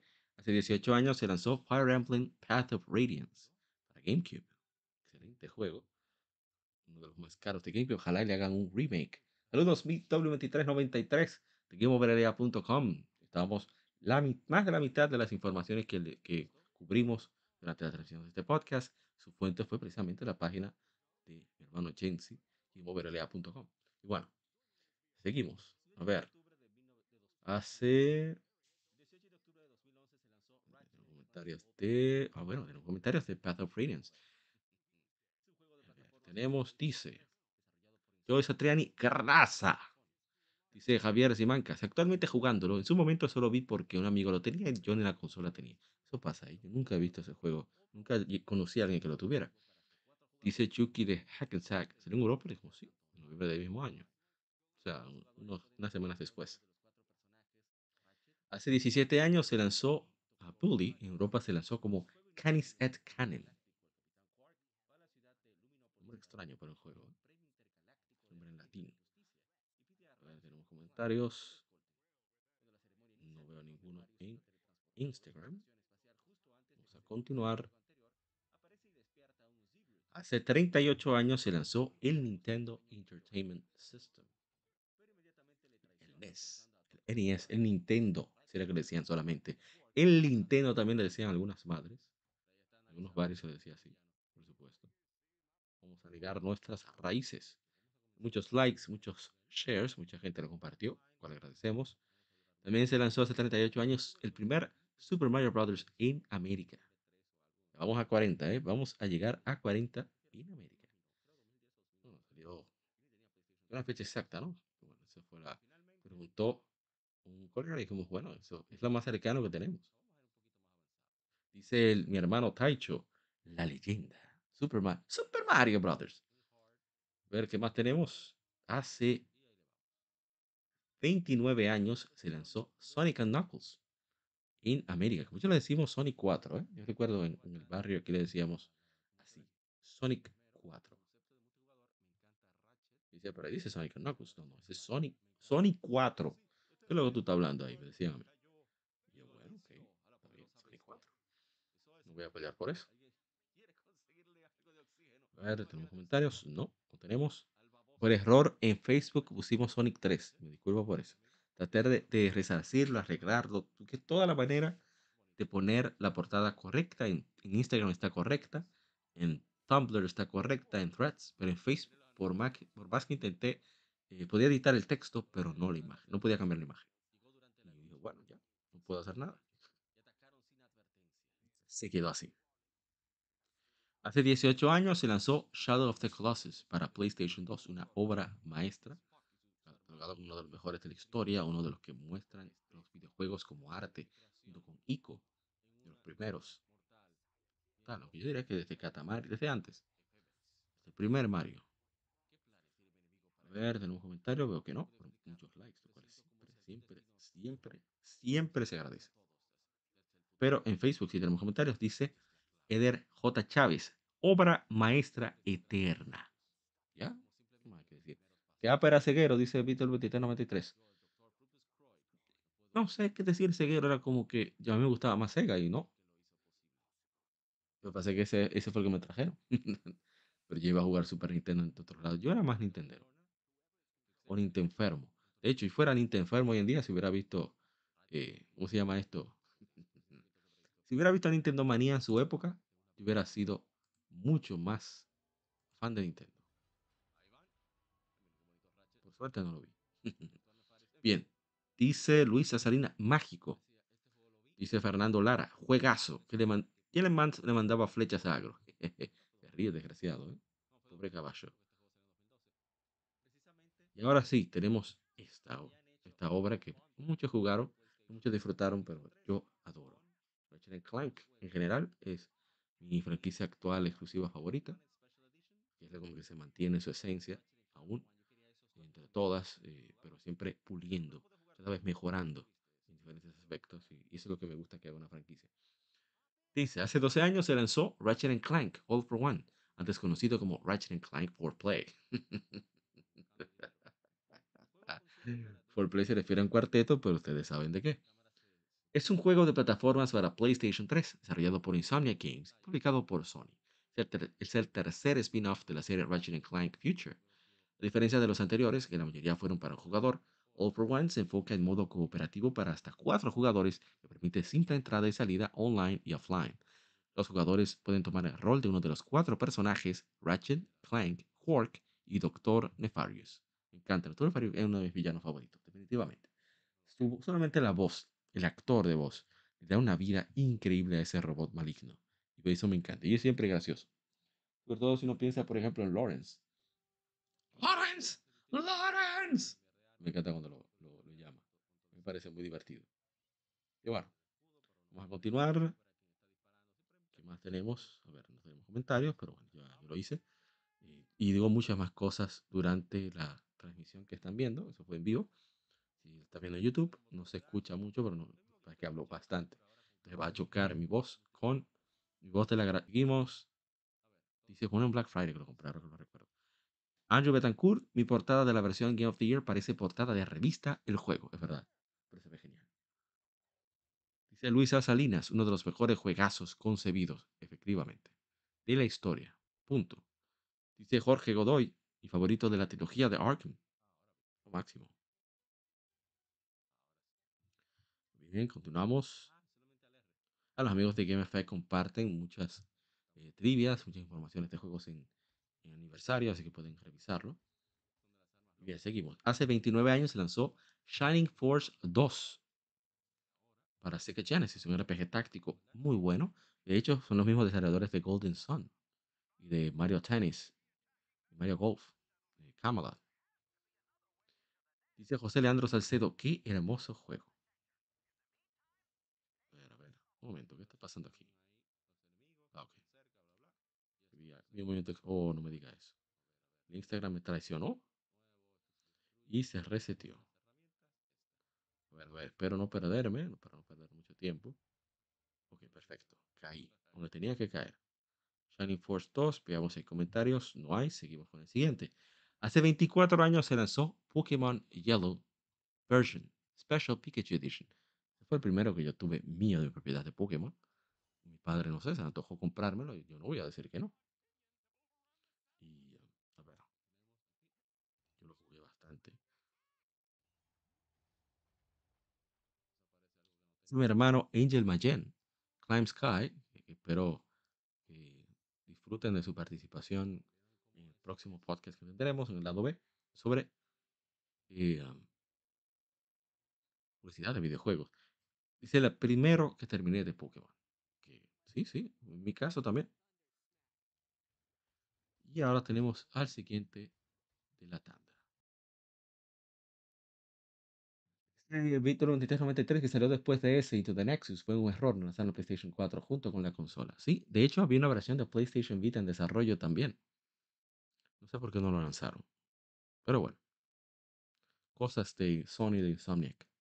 Supongo que no querían gastar más recursos en eso, porque hicieran el, ah, juego basado en la película basado en el juego, parece. Que hay unos errores en ese juego, imperdonables. Errores de diseño, no porque están mal, sino porque no tiene sentido que no estén. Por ejemplo, ¿por qué en Ratchet Clank, basado en la película, tú no tienes minijuego de naves para acumular puntos? Eso no tiene sentido, están casi todas las Ratchet. Pero bueno, vamos con eso. Hace 24 años fue lanzado Crash Team Racing. Es un juego de carreras go-karts desarrollado por Naughty Dog y publicado por Sony para el primer PlayStation. Crash Team Racing es la cuarta entrega de la serie Crash Bandicoot. La historia se enfoca en los esfuerzos de un equipo de personajes de la serie quienes deben correr contra el ególatra Nitrous Oxide, para salvar a su planeta de la destrucción. Los jugadores toman el control de 15 personajes de Crash Bandicoot, aunque solo hay 8 al principio. Durante las carreras hay objetos ofensivos, defensivos y de velocidad para obtener ventaja. Crash Team Racing fue elogiado por los críticos por su gameplay y gráficos, aunque el audio tuvo opiniones mixtas. Una secuela indirecta, Crash Nitro Kart, fue lanzada en 2003 para Game Boy Advance, GameCube, PlayStation 2, Xbox y Engage. ¿Cuál del Engage? La consola celular, celular consola. El desarrollo de Crash Team Racing inició con personajes de bloques y nada de Crash u otros.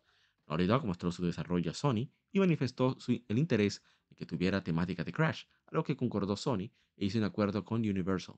El juego hubiera tenido personajes originales de lograrse el acuerdo. Está. El Engage de Nokia, dice Víctor 2693. Sí, sí. Aquí yo vi gente que lo tenía, pero solamente para jugar. Algo extraño. No era el Q. O sea que cada vez que quería cambiar de juego tenía que destapar, apagar el aparato, destaparlo y quitarle la batería, insertar el, quitar el juego que tenía, cambiar el juego, poner la batería, taparlo y encenderlo. Como decimos aquí en República Dominicana, un trote. A ver. ¿Pero qué es esto? Descargar los comentarios. ¿Qué le está pasando a esto? Se está volviendo loco. ahora sí. Dice mi hermano Rancés del Rosario. No se acuerda de una página que se llama Game Over. Game Over RD. Game Over Digital. Que yo participaba en algunos podcasts ahí. También escribí unos cuantos artículos por un tiempo. Saludos a él. Le agradezco mucho la oportunidad por participar en ese proyecto. Dice, le di muchísimas horas a este mi juventud. Hermano, usted está joven todavía. Mientras usted quiera jugar juegos de carrera, donde el placer no sea solamente ganar, sino partirle la mamacita al contrincante, usted es joven. Eso pienso yo. Dice mi hermano, mira, hablando de Jensi, Jensi, juegazo. Y mi hermano también, Angel Mayen, mejor que Mario Kart y nos la vamos a la trompa, ¿ya? Estoy de acuerdo. Para mí este juego es mejor que Mario Kart 64. Y que, y que Diddy Kong Racing, para mí, más, entra la velocidad más estable. Que sí, que, que Diddy Kong se transforma en los vehículos, pero no hace nada con agregar aditamentos que al final te merman un poco la experiencia. Eh, porque ahora sí, no, yo prefiero que no tenga gráfico y que vaya fluido, pero ah, ahí sí, ¿verdad? Ahí sí. Pero bueno. Como dicen por ahí, la quíntuple moral. Estoy buscando problemas yo, ¿eh? Eso está mal. yo soy un ente de paz. Pero olvidé de esto de leer esto de Pokémon Yellow. Dice Jonathan Zavala por esta edición de, esta, de una generación de Pokémon. Creo que yo que todos nos acostumbramos a esperar una tercera entrega que mejoraba las dos anteriores. Es así, mi hermano. Es así. Dice Joyce Treni, verdadera joya de colección. Así es. Y Jorge Godoy dice, alucinaba cuando lo veía en la vitrina de la tienda de los videojuegos en su caja nuevo cuando era niño en los noventas. Pero nunca lo pude tener nuevo. Aunque sí fue el primer juego que compré en la feria usado para mi Game Boy. Ahora adulto sí pude comprarme sellados remake el Pokémon Let's Go Pikachu para Switch. Bien hecho. Creo que voy a, tengo que hacer algo similar. Y ahora vamos con Crash. Tenemos varios comentarios. Ups, ups, aquí. Ahora sí. A ver. Siento que esto está, está lento. No sé por qué. Me refiero es a, a la Legión Tablet, que está como lenta. Mi hermano Spinal dice que tenga buena noche. Espero que esté. Muchísimas gracias, hermano Spinal. Ya estaba comentando de su stream de Kirby. Tiene un maratón. Bien, dice Ni Juggling Juggling. Recuerdo que un amigo Pepe, entre comillas, siempre me invitaba a jugar desde las 10 de la mañana hasta las 5 de la tarde diario. Crash Team Racing, una locura. No, no nos sorprende, porque fue algo similar lo que pasó cuando tuvimos Mario Kart 8 Deluxe. Digo, Mario Kart 8 de, de, de, Wii, de Wii U. Algo así. Fue como de las 3 de la tarde hasta las 11 de la noche hombres adultos con responsabilidades y no importaba. Queríamos jugar Mario Kart. El año que viene se van a cumplir 10 años de Mario Kart 8, ¿eh? Franco Núñez de la, de Rosa. ¿no? Franco Núñez de la Rosa, parece que es el nombre. No, disculpa si te molesta que brome con eso. Pero dice, el primer PlayStation 1 me trajo un CD con cuatro juegos de regalo. Uno de ellos era Crash Team Racing. Wow, qué chévere. Qué chévere. Dice José Leandro Salcedo.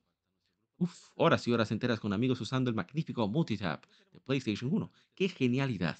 Eran noches de este y de Quake 2. Quake 2 era un port, es un port imposible en el primer PlayStation. Incluso el Modern, Vintage Gamer hizo un video explicando cómo se logró esta hazaña de ese port imposible. Seguimos. Hace 22 años se lanzó Spider-Man 2 Enter Electro para el primer PlayStation muy buen juego, a mí me encantaba ese juego. Lo prestaron por una semana en, un verano, unos amigos de, unos vecinos de, nietos de una vecina, vinieron desde Estados Unidos, vinieron con sus aparatos de juego y me prestaron el Spider-Man para que hasta que yo lo terminara y como en 3, 4 días por ahí, después empecé a hacer cosas extra, yo usé mucho Spider-Man 2. Era como ese primer juego con boss que tú sentías como que sí, sí, sí. Aquí sí, sí aquí sí vives la, la, la experiencia de inmersión, independientemente de la calidad. Bueno, vamos a adelantar un poquito para que se vea ya la carrera arrancando.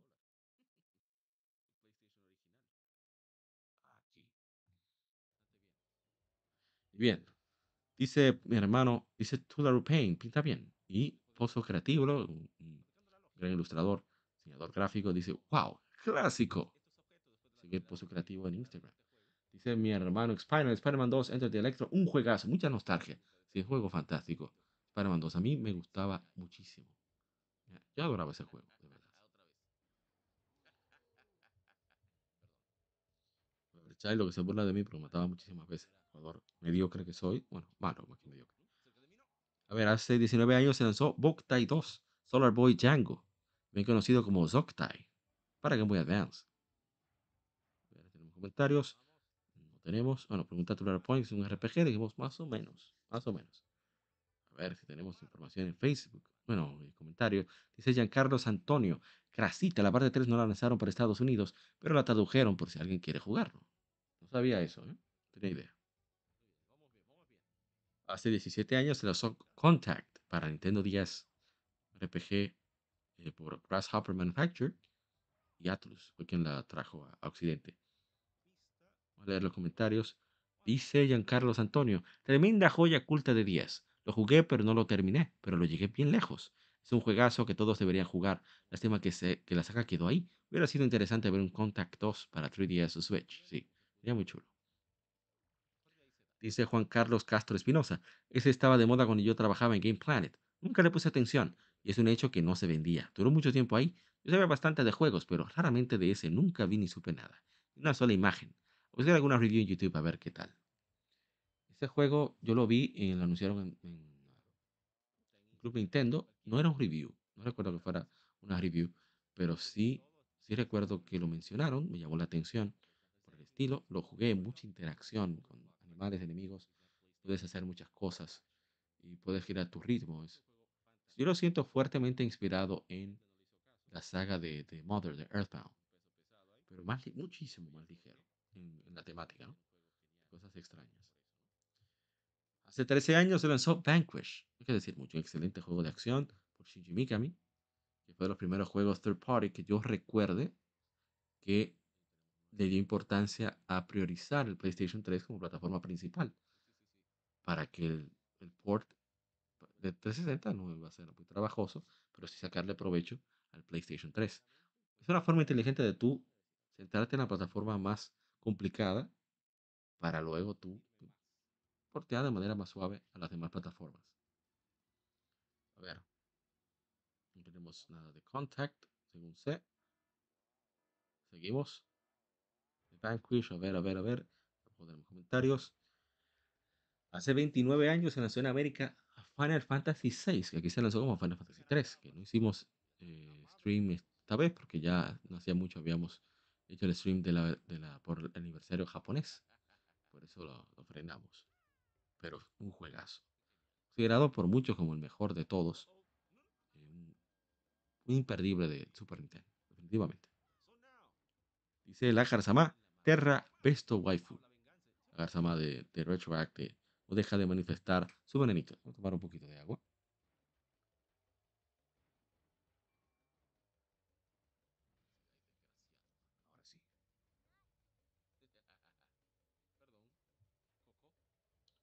Comentarios dice José Leandro Salcedo. Pude terminar todos los Final Fantasy del 1 al 9, salvo el 6 que lo dejé en espera. Actualmente jugando al 10 y al 2 en tiempos libres. Pero puedo afirmar que la edad de bronce, plata y oro se encuentran entre el NES, el Super Nintendo y el PlayStation 1 de estos juegos. Yo diría que sí, yo diría que está en- también hay que incluir a PlayStation 2 para mí. ¿no? Para mí. Eso, eso fue su opinión, yo solamente comparto la mía. Pero sí, muchísimas gracias por el comentario. Dice Aponte David, uno de mis RPG favoritos de Super Nintendo. ¿Cómo no? De los mejores. Gracias al coleccionista RD que me, regaló un- una versión de Super Nintendo. Lo, guardo con mucho cariño. Dice eh, Jason Arias, la versión de Game Boy Advance tiene unos extras interesantes. No lo he jugado, pero eso, han dicho, eso he escuchado. fue un buen acierto ¿eh? en esa época lanzar este juego, poderlo disfrutar en portátil, una locura.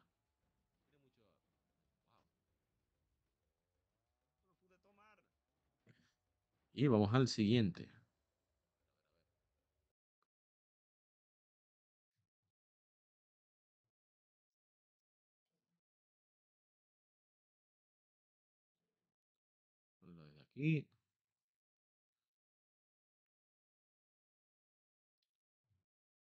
Hace 25 años se lanzó en América Xenogears.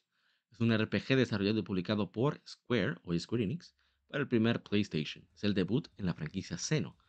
El gameplay de Xenogears conlleva la exploración en ambientes 3D tanto a pie como usando mechas humanoides llamados Gears.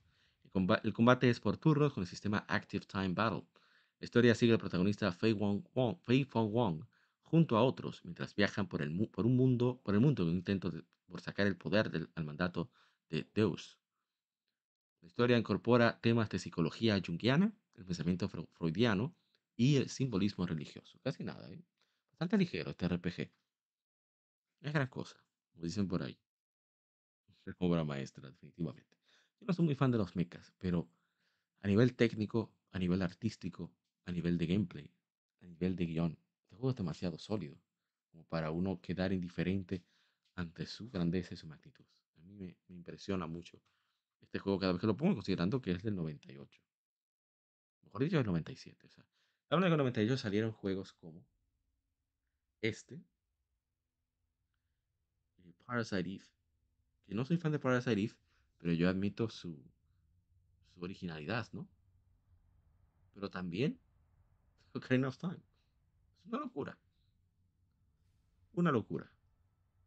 Y Square Enix estaba potentísimo. también sacó otro juego que vamos a mencionar. Pero ya para, para el próximo episodio. A ver. Los comentarios nos tenemos en Facebook. A ver, en Instagram. ah, bueno, sí tenemos. Tenemos, tenemos. Dice el hermano Lajar Sama de Retroact Entertainment. Juegazo. Lo mejor de PlayStation el PlayStation. efectivamente, es lo mejor. Es mi favorito. Muy oscuro para mí. Pero mi favorito es Breath of Fire 4, mucha gente lo odia. Pero Breath of Fire 4, Breath of Fire 3. Voy a buscar otro más. Son demasiados. Excelentes juegos para mí. Ok, tenemos hace 14 años que lo, jugamos. Pueden chequear el gameplay. Comentó varias cosas. Todo ese aspecto del sonido, del gameplay, diseño de personajes. Es una locura. Hace 14 años se lanzó Borderlands. El primero, ¿eh? Debería de jugarlo, bueno, lo conseguí ahí en Switch. A buen precio. 3, el 2, el pre-sequel y, el primero. Dice José Leandro Salcedo, uff, qué juegazo. Jugué el 1, 2 y 3 con todas sus expansiones y el 2, a mi humilde opinión, lleva todos los laureles. Juegazos caso a alguien de la mudanza se le ocurre jugarlo. Dice Sara Burciaga, el 2 es la mejor entrega de esta franquicia. Yo estoy de acuerdo, creo que el 2. Yo no puedo decir nada realmente porque mi opinión no tiene mucho peso porque no he jugado el 3. Pero entre el 3 sequel, el 1 y el 2, el 2 definitivamente para mí es el mejor. mejor pacing, diseño de niveles, armas, los locos que son los juegos, etc. Bien, seguimos. Hace 25 años, se lanzó Metal Gear Solid. Miren ahí, que hablaba del 98. Ese era otro que me faltaba. Para el primer PlayStation de Konami. ¿eh? Dice el hermano Nando Bordas. Qué tristeza que los desgraciados de Konami quieran seguir ordeñando una vaca que siempre fue y será de Hideo Kojima, aún después de haberle sacado los pies con todas las sociedades que le hicieron. Konami no es lo que era ni merece lo que tiene hoy día. Sin Kojima ni Igarashi no estarían en donde están hoy. Mira lo malagradecidos que fueron con ambos digo, sí, es la empresa sí merece sacar dinero porque ellos fueron los que pusieron. Sin, Konami no existe en esa franquicia. No es por defender a la empresa, pero es un contrato. El contrato dice que los derechos son de, la, quien pone el capital. Y ellos son empleados, lo que crean los empleados, pues lamentablemente es así. Dios mío, pero qué ese bajo ese comentario, dice Spinal. Sí, sí, o sea, yo entiendo el sentimiento de que un creador no pueda manejar su creación, pero es como dijo un creativo de Bioware, cuando Bioware era Bioware, cuando ese nombre tenía peso, que cuando estaban desarrollando el Sonic uh, Dark, Brother, Dark Chronicles, algo así, eh, para Nintendo 10, que muchas cosas se quedaron de por medio porque la prioridad fue pregar con más efectos y la transición de propietarios de ser eh, los música, no recuerdo el otro médico, dueños de Bioware, a EA. Pero, a pesar de que ellos crearon muchísimas cosas originales para la franquicia de Sonic, ellos comprenden que lo que ellos estaban creando era un trabajo, bueno, primero un trabajo y segundo, era una propiedad ajena. Eso no era suyo. Pero yo entiendo el sentimiento. Pero Kojima también causó problemas. O sea, no crean que eso fue. Kojima dio su fuetazo. Le dejó un lío con el Fox Engine. Em, el juego se gastaron un dineral en investigación y desarrollo que al final no dejó los frutos esperados. Y lamentablemente una empresa se maneja por ingresos. Y lo que estaba dejando ingresos para Konami en ese momento eran los pachinko, los gachas, toda esa desgracia que yo sé. No obstante, lo mejor que pudo pasar, porque Kojima sigue haciendo juegos de calidad y está haciendo juegos que él entiendo que él quiere hacer. No estoy diciendo que me gustan, no estoy diciendo que son buenos, no sé, no estoy tratando de mantenerme al margen de eso porque no los he jugado, por ahora no me llaman la atención. Pero y Konami tiene sus franquicias y quizás, aunque no lo hagan ellos, ahora están apareciendo estudios que creo que tienen genuino interés en hacer un trabajo decente. No estoy diciendo que va a salir bien, pero por lo menos tienen el interés de hacerlo bien. Ahí está el ejemplo con contra de gente de, de Way Forward, que han luchado. Xpiner fue que nos dio esa información, inclusive que está aquí en el chat, y espero que aparezca mañana para el lado B, número 170 lado B sobre publicidad de gaming, eh, que ellos han estado luchando por eso, y finalmente Konami está cediendo. Entonces, yo no tengo ningún problema con que pase. O sea, yo creo que al final fue más feminista. Es como el, pleito, estaba en el, grupo de retro subasta de Garibeño. Que lo mejor que pudo pasar fue que Nintendo no aceptara la propuesta de. Ah, dice yo voy, Expand, excelente. La propuesta de Sony con el PlayStation, ya sea por cuestiones de contrato, sentía que no iba a manejar el dinero, no iba a tener las ganancias que querían. Que lo veo justo, ¿eh? Lo que yo no veo bien es que haya sido repentino. ¿eh? No va, no va me fui con Philips. Eso fue lo, que no, no veo bien, pero en verdad Sony no, era justo. No obstante, eso fue lo mejor que pudo pasar, porque son dos compañías de filosofías distintas que nos dan experiencias distintas. Y eso es lo que necesitamos, que haya variedad de experiencias, que no haya un solo estilo, aunque cada vez los AAA se parecen más, debido a que lo que la gente más quiere son juegos que se parezcan, y hay que seguir el dinero, lamentablemente. Pero bueno, ese es otro tema. Estoy desviando Mil por ciento, pero no, mi hermano Nando. Yo te entiendo el sentimiento, pero. Lo de Igarashi fue diferente. Y tiene que ver con resultados hacia ahí. No te puedo decir que sí hubo maltrato, pero el mercado habló. También Konami hizo un trabajo nefasto con el trabajo de marketing y demás. Pero si tienes Lord of Shadow, que vende más que los últimos tres eh, Castlevania, entonces que se puede hacer. No estoy diciendo que estoy contenta. Me gustan los juegos Tigarashi. No me gusta Lord of Shadow. No estoy diciendo que sea mal juego tampoco. Pero no me gusta tanto como Castlevania. En fin, vamos a continuar porque si no, nos quedamos aquí toda la noche. Y no. Ya casi van a ser las 12. A esta que estamos grabando y, y no hay que continuar. Tenemos comentarios, no tenemos Metal Gear en Instagram. Siguiente juego hace 20 años se lanzó Super Mario Advance 4 Super Mario Bros. 3 para Game Boy Advance que añadió niveles exclusivos de e-reader, tarjetas de e-reader, accesorio, que siempre dije voy a mostrar, a usar, qué sé yo, pero siempre se me pasa. El punto está en que por suerte, afortunadamente, esos niveles extra, exclusivos de e-reader, están tanto en la versión de consola virtual de Wii U, de Game Boy Advance, como la de Nintendo Switch Online, Game Boy Advance. Así que puede disfrutar de la mejor versión de Super Mario Bros. 3 con Nintendo Switch Online Plus Expansion Pack para acceder a Game Boy Advance, obviamente. A ver, me encanta ese jueguito, que soy malo, yo lo admito, yo soy malo en las plataformas. Hace 15 años se lanzó en América Castlevania Order of Ecclesia, que es el favorito de mi hermano eh, Kevin Cruz, Dark Justice, Shadow Justice, se llama ahora. Dice Grey Wolf Wayne, y uno que aún conservo y juego de siempre que puedo, además de que fue difícil conseguir la versión original. Esto hace unos 6 años. A ver, ¿qué más?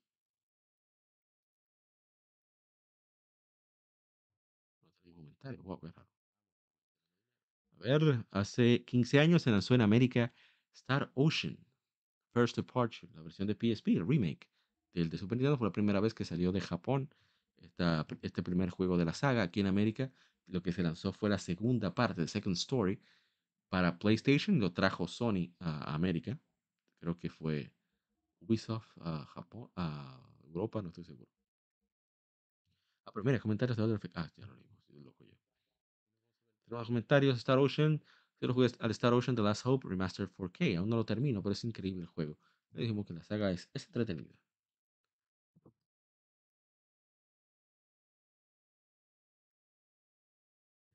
¿qué más?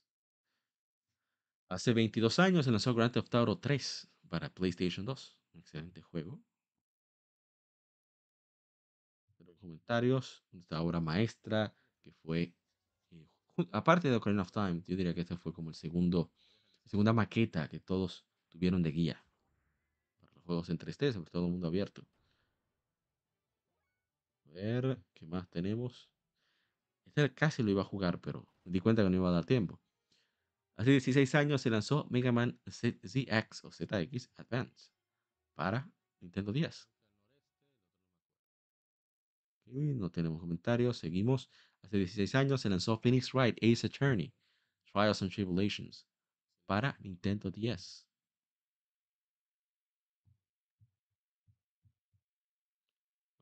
Tenemos comentarios, veo que no. Seguimos. A este, este le toca. Vamos a ver.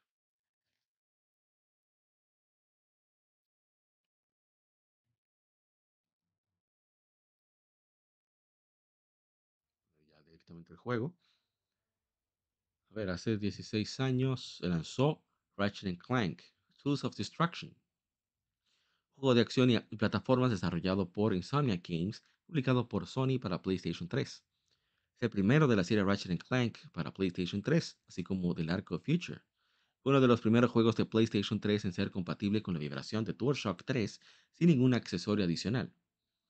Fue aclamado por la crítica en su lanzamiento, gran parte de los comentarios positivos se dirigieron a lo adictivo y divertido del gameplay, aunque muchas quejas se dirigieron a problemas técnicos. Nominado a varios premios de muchas publicaciones y fue considerado un éxito comercial. Phoenix Ride y Mega Man ZX salieron al mismo tiempo. ¿Qué rayos?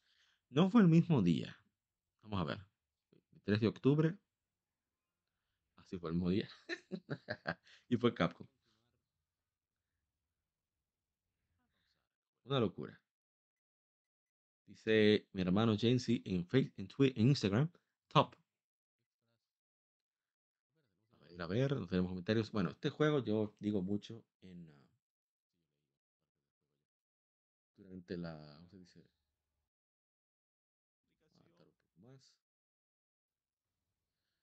Durante la stream, eh, duró, dos horas porque yo me emocioné y le di con todo. No pude evitarlo, este juego simplemente me encanta. Eh, tenía antojos de jugarlo, pero me aguanté por los efemérides y es como un loco. O sea, usar, es de los pocos juegos que sabe utilizar un gimmick. Yo detesto los gimmicks en general, pero cuando se usan de manera apacible, de, eh, no abusiva, me parece divertido. Y en este caso lo utilizan sobre todo para un arma que crea un tornado, entonces tú puedes moverte en diferentes direcciones mientras mueves un poco el control y ya eso dirige al tornado. Y eso es divertidísimo. Me encanta hacer eso. Hace 11 años se lanzó Zero Escape Virtuous Last Reward para Nintendo 3DS y creo que también para PlayStation Vita. Esta novela gráfica fantástica de una saga de tres juegos, si la memoria no me falla. Muy, muy bueno, pero de sobrevivir. Bastante retador.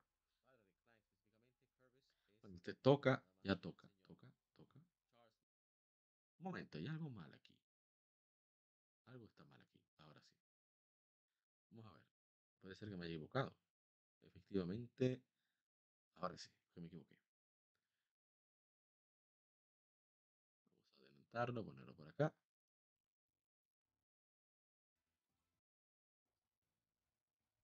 Hace nueve años se lanzó Shantae and the Pirate's Curse. Es un juego de plataformas desarrollado por WayForward Technologies para Nintendo 3DS y Wii U. Es el tercero de la serie Shantae, sucediendo a Shantae Riskies Revenge. Fue lanzado primero en la eShop de 3DS en octubre y en diciembre en la de Wii U. Fue luego porteado a PlayStation 4, Xbox One, Microsoft Windows y Nintendo Switch. Sigue las aventuras de la, medio genio Shantae, mientras otra vez debe salvar a Sequin Land de un nuevo enemigo, Pirate Master, con ayuda de su némesis Risky Boots. Está dura, Risky Boots, ¿eh? dura.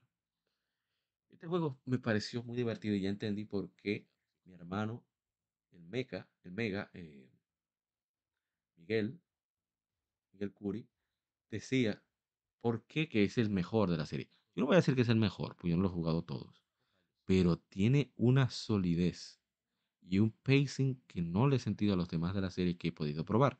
Primero, el segundo, este y el Half Genie Hero, que es más aventura, plataformas que, que este, que es más, eh, ¿cómo se llama el género? Metroidvania.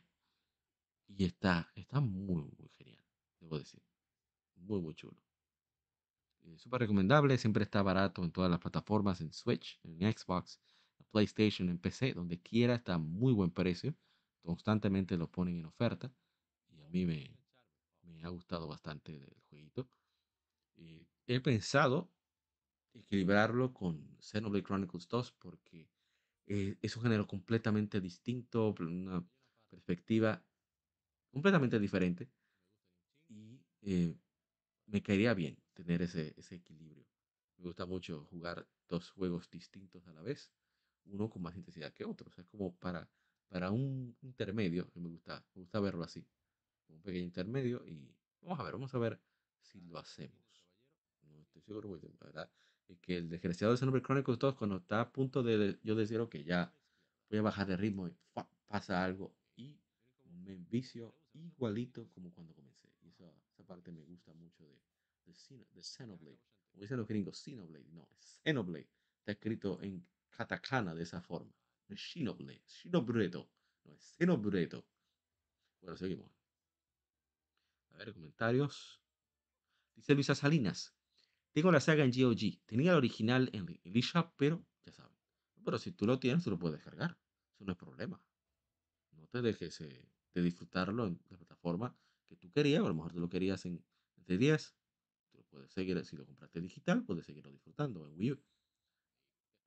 Aunque si lo tienes en PC, lo puedes hacer stream. La ventaja que le veo a las demás plataformas. Frente al Switch. Frente a, a 3DS, por eso casi no lo uso 3DS, lamentablemente. Eh, tuviera la forma de hacer streaming, jugar a muchísimas cosas. No daría abasto, realmente. Hay muchos juegos de 10 que yo quiero Aquí me suenan feo. Si están viendo en YouTube, pasen esa página porque aquí juego como un estúpido.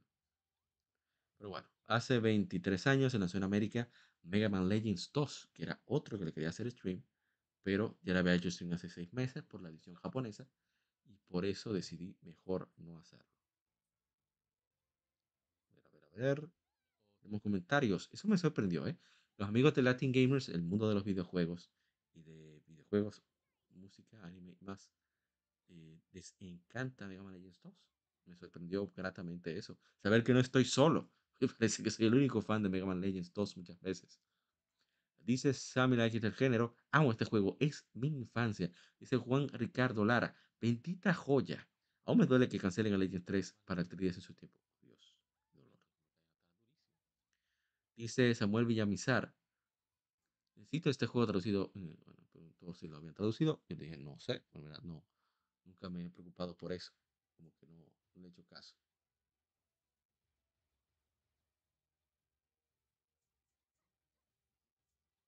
Vamos a ver. ¿Qué más tenemos?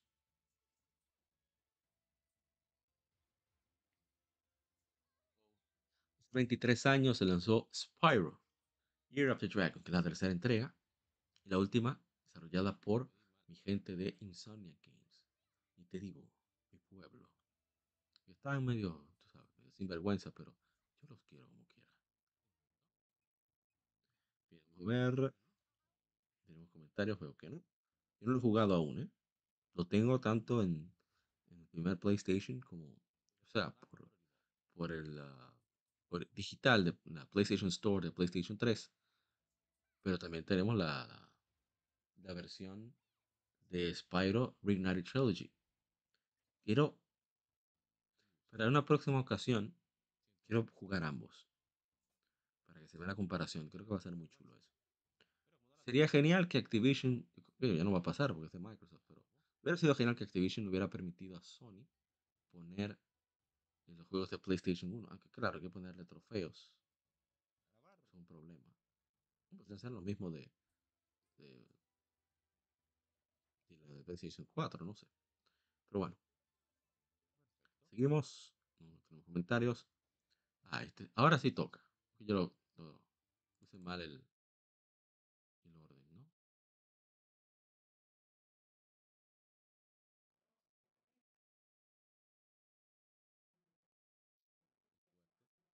Así vamos. Hace 21 años se lanzó en América Suicoden 3, un RPG por turnos desarrollado y publicado por Konami para PlayStation 2. Como los otros juegos de la serie, esta entrega presenta una intrincada y detallada trama. La historia del juego se- es presentada a través del Trinity Side System.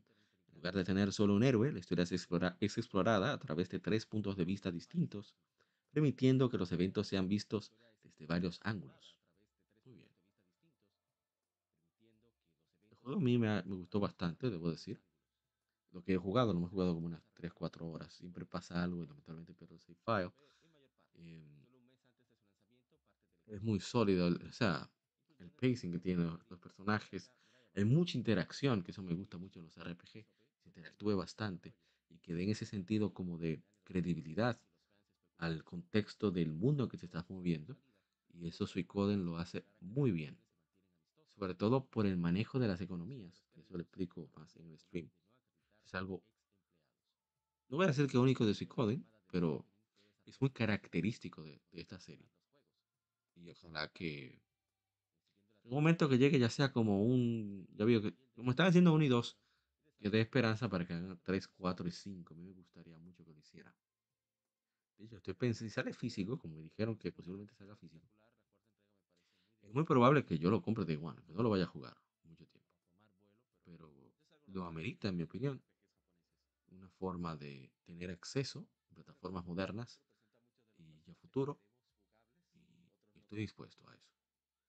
Pero en este caso, la versión que están viendo, en caso de que estén a través de YouTube, es una la versión de PlayStation 3, Play- PS2 Classic para PlayStation 3. Por eso está widescreen. No sé si el original lo tenía, no tengo idea. Pero se ve un poquito mejor. Hace un buen upscale. A ver, tenemos comentarios.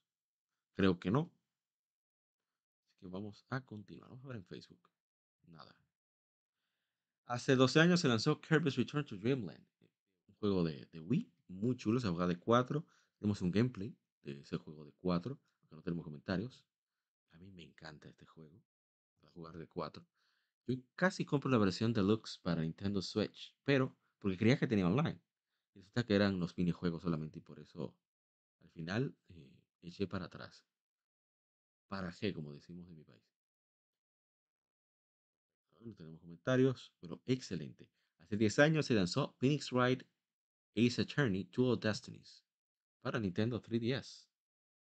Muy buen juego. Me voy a comentar mucho, muy chulo el regreso de Phoenix, que yo lo necesitaba, me encanta Phoenix. Da bastante risa, un sinvergüenza. Ah, mira, de Kirby dice, viva Kirby. Dice Luisa Salinas con un peluche bellísimo de Kirby. Vamos a conseguir uno, ¿eh? Vamos a conseguir uno de, de Kirby, uno de Sonic, uno del, del limo metálico, uno del limo azul. Creo que ya es suficiente. Tengo de Link, tengo de Ratchet, tengo de Clank. Vamos a un poquito de agua.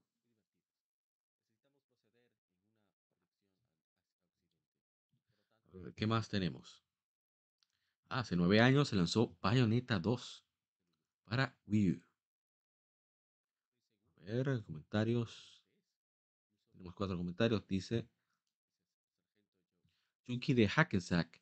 Dentro de poco se cumple un año de Bayonetta 3. Así es. Dice eh, César Osari, el juego de mi vida. Dice, Carlos Flores Aguirre, mejor, mejor Bayonetta 2. Gracias al demo que estuvo en el eShop de Wii U, no fue posible probar el juego para luego comprar la edición con la primera parte. Bárbaro. Dice Grey Wolf Wayne, hermoso juego. Suerte que conseguí el pack de Bayonetta y Bayonetta 2 y tiene una mecánica que no deja de gustar al, al pasar de los años. A pesar de los años, perdón. Muy bien. Yo no puedo comentar, no lo he jugado aún. No voy a decir que lo tengo, no sé si lo tengo en planes. Todo depende. Hace 11 años se lanzó Battlefield 3, considera- considerado el, el epítome de, de esta serie. Yo lo jugué bastante, me gustaba mucho, entretenía toda la destrucción que tenía, etcétera, etcétera. Dice Andrew Betancourt, uno de los pesos pesados para PC de 2011, junto con Crisis 2. Hace 10 años se lanzó Batman Arkham Origin, Origins por Warner Bros. Montreal. Dice Diego Alvarado, súper infravalorado, complicado de dominar. Yo diría que se quedó. Era una época donde la gente no perdonaba, eran más. eh, Los gamers éramos más coherentes en esa época. No dábamos segundo chance. Pero este juego se arregló con los parches, pero con el historial, la cercanía que había con Arkham Knights, Arkham City, perdón. La gente como que dijo, no, no, paso. Es en 2011. O sea, dos años realmente no es poco tiempo. Está bien. Pero entiendo la fatiga de la gente y que no era Rocksteady. Eso puso a la gente, a todos a dudar. Yo mismo soy culpable de eso. Pero al final es un buen juego. Un juego muy bueno. No es grandioso, pero es muy bueno. Ah, este toca, este toca. Pasó aquí? Ah, espera, espera, espera, me adelanté. Ahora sí.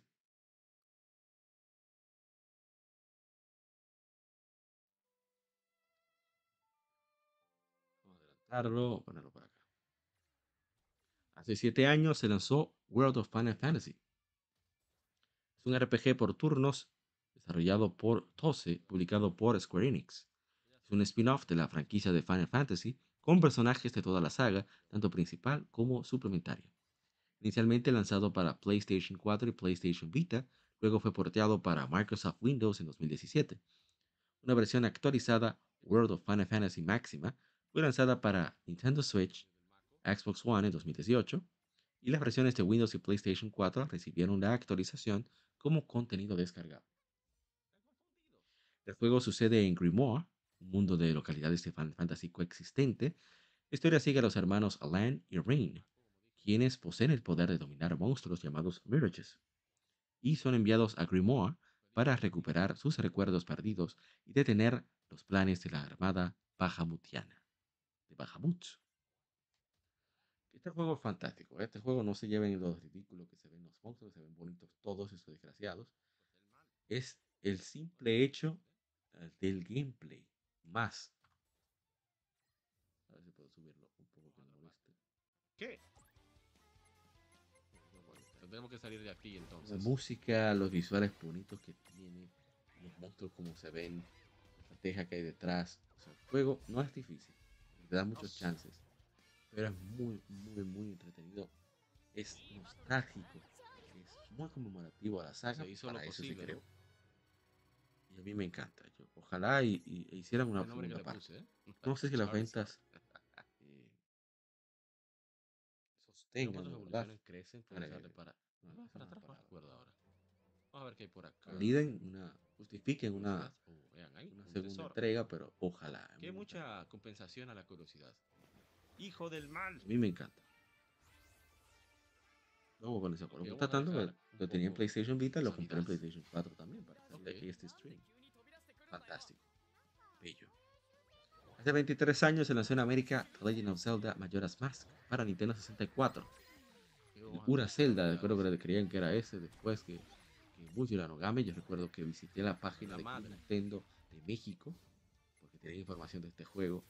Y las pocas veces que me dejaron conectar cuando había dial-up aquí en mi casa. Y fue mágico conocer débiles, débiles, débiles. No me gusta para nada. Español. Bien, hace 23 años se lanzó el sistema PlayStation 2, Majestad. Hasta ahora, el imbatible de los sistemas de videojuegos. Claro, ojalá y que se mantenga. Voy a estar de tacaños. Voy a hacer que me lampan. Un comentario de, de Más. Vamos a leerla rápidamente. Vamos a ir uno por uno, poco a poco. Dice Raúl Reynoso, el más enigmático de todos los Zelda. Dice Joe Satriani, no, sabemos que es Minish Cap. Luego sigue Joe Satriani. Verdadera joya de colección. La, que más llora. Dice, a ver, a ver, Íñigo Rodríguez. Lo tengo en 3DS, pero me da miedo y no lo he terminado. Dice Paola Santos Sincero. Ah, no, cita o sea, Burgos y Mario, Mario Mata cita Juan Licera. Veamos en Instagram. Varios subieron de nivel, excelente. Comentarios. PlayStation 2. Podemos continuar. Yo me voy a quejar por eso. ¿eh? Hace 18 eh, años se lanzó Grand Theft Auto San Andreas también. Y dice Andrew Betancourt, el grande Smokey. Dice Robert Balders. Bendita saga, aún los juegos. Bueno, compartió su, su página de videojuegos. Muchísimas gracias. Vamos a ver, a ver, continuar. Qué bonitos son. Uno de los recién agregados. Ahora tenemos comentario. Bueno, bueno. San Andreas. Hizo comprender la saga. Y Chance con San Andreas. ¿De quién está? ¿Quién el tema que escuchan ahí? ¿Eh? Hace cinco años se lanzó ah. Red Dead Redemption 2. Información pasa por las redes sociales. Dice Armada Gamer RD, top 5 de los mejores juegos de la historia. Todo lo que se puede buscar en un juego está incluido en Red Dead Redemption 2 desde la narrativa y desarrollo de los personajes hasta la música. No lo he jugado, da miedo el aspecto realista. Vamos. Análisis, se quiere no prisma, ok. Si aparece a buen precio y ya está apareciendo a buen precio, le doy chance. Yo no tengo eso ahora mismo, así que. Dice Joe Satriani en Facebook. Joya, excelente juego. Dice Jason Arias también en Facebook. Jugué el Undead Nightmare y a pesar de no completarlo, me gustó mucho. No, este no sé si el 2 tiene eso. Recuerde, eso es el primero. A ver. falta? Hace 15 años se lanzó Little Big Planet. Ese juego recuerdo que en la EGM en español causó todo un boom. Que todo el mundo se burlaba del PlayStation 3 hasta que comenzaban a salir Little Big Planet, Uncharted, ese tipo de juegos. ¿Cómo se escucha esa música tan potente? Con estos, serio? Con estos visuales tan bonitos. No cuadra. Hace 14 años se lanzó Ratchet Clank A Cracking Time. La secuela de Tools of Destruction, que es más dramático y más fuerte muy buen juego. Los mejores de la saga Ratchet Clank. Charlie Sa, sí, subió de nivel, excelente. Dice mi primer Ratchet Clank, mi Shadow Justice. Sigue, me volví un fan automáticamente, sí. Es fantástico. Es una obra maestra. A Cracking Time. Y ya para terminar,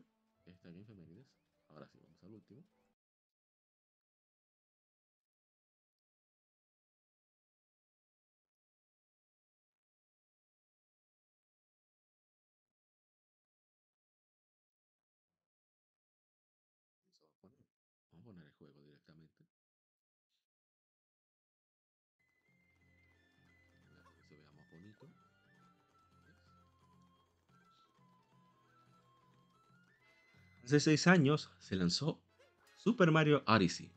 Es un juego de acción-aventura desarrollado y publicado por Nintendo para Nintendo Switch. Es una entrega de la serie de Super Mario que sigue Mario, obviamente, y a su nuevo aliado Cappy, una gorra consciente que permite Mario controlar a otros personajes y objetos, mientras viaja a través de varios reinos para salvar a la princesa Peach de los planes de su némesis Bowser de un matrimonio forzoso. Contrario al gameplay lineal de entregas anteriores, el juego regresa al gameplay primario abierto de las plataformas 3D de Super Mario 64 y Super Mario Sunshine. En Odyssey, Mario explora varios reinos y recolecta Power Moons estos usados como fuente de combustible para alimentar una nave conocida como la Odyssey para viajar a nuevas localidades. La función principal de Cappy es la habilidad de capturar, permitiendo que Mario controle enemigos y otros objetos, ayudando a resolver rompecabezas y a progresar en el juego. Mario Odyssey, muy bueno, a mí me sorprendió. Yo siento como que esto va a ser un poco venenoso, pero yo siento que le falta algo. No puedo decir qué es. Yo no sé si tiene que ver con la dificultad. No lo sé. Porque en Sunshine como que había menos chance. Sunshine es uno de mis favoritos. Puede ser eso, puede ser simplemente una locura mía. A mí se disfruto el juego, sea como sea. Pero es solo eso. Me gusta mucho, como quiera. Para mí es de lo mejor. Super Mario Odyssey. Bien, dice Joe Satriani, buenísimo. Dice eh, Jonas Ketchumont. En 2017 se vienen los 6 años de Pokémon Ultra Sun Ultra Moon. Se lanzaron para 3DS y yo los quería para Switch. Yo recuerdo que mucha gente peleó por eso. Creo que me toca, ¿eh? Debería de Sun and Moon, lo puesto, de Ultra Sun Ultra Moon, como sea. Veamos, tenemos comentarios. Dice Ninja Gamer Girls, una colega que conocimos a través de el juego Vanias y su grupo en Telegram, Vainas Geek. Lindísimo el juego. la verdad que es muy chulo porque te deja inventar como quieras. Parecida a Sunshine en ese aspecto. Eso, te deja jugar mucho con los movimientos de Mario, la física, etcétera, etcétera. Pero digo muchísimas más cosas. La música es extraordinaria. En durante la transmisión, que dura una hora, más o menos, casi una hora. Pero vamos a dejar hasta aquí este lado A, el episodio número 170 de Legion Gamer Podcast, el Gaming Nos Muchísimas gracias por llegar hasta acá. Ojalá que haya sido de tu agrado, que estés dispuesto a escuchar también el lado B, que será sobre publicidad de videojuegos. Así que veremos una próxima ocasión. Y en una próxima ocasión en el lado B. Espero que hayas disfrutado del podcast hasta aquí. Y nos veremos en el número 170, lado B, junto con invitados para hablar sobre la publicidad de videojuegos. Nos vemos muy pronto. Gracias a Xpinal, a BW2393 de Inmobiliaria.com y a Junior Polank de Juego Banias por habernos acompañado en el lado A de este episodio número 170. Así que nos vemos muy pronto en el lado B.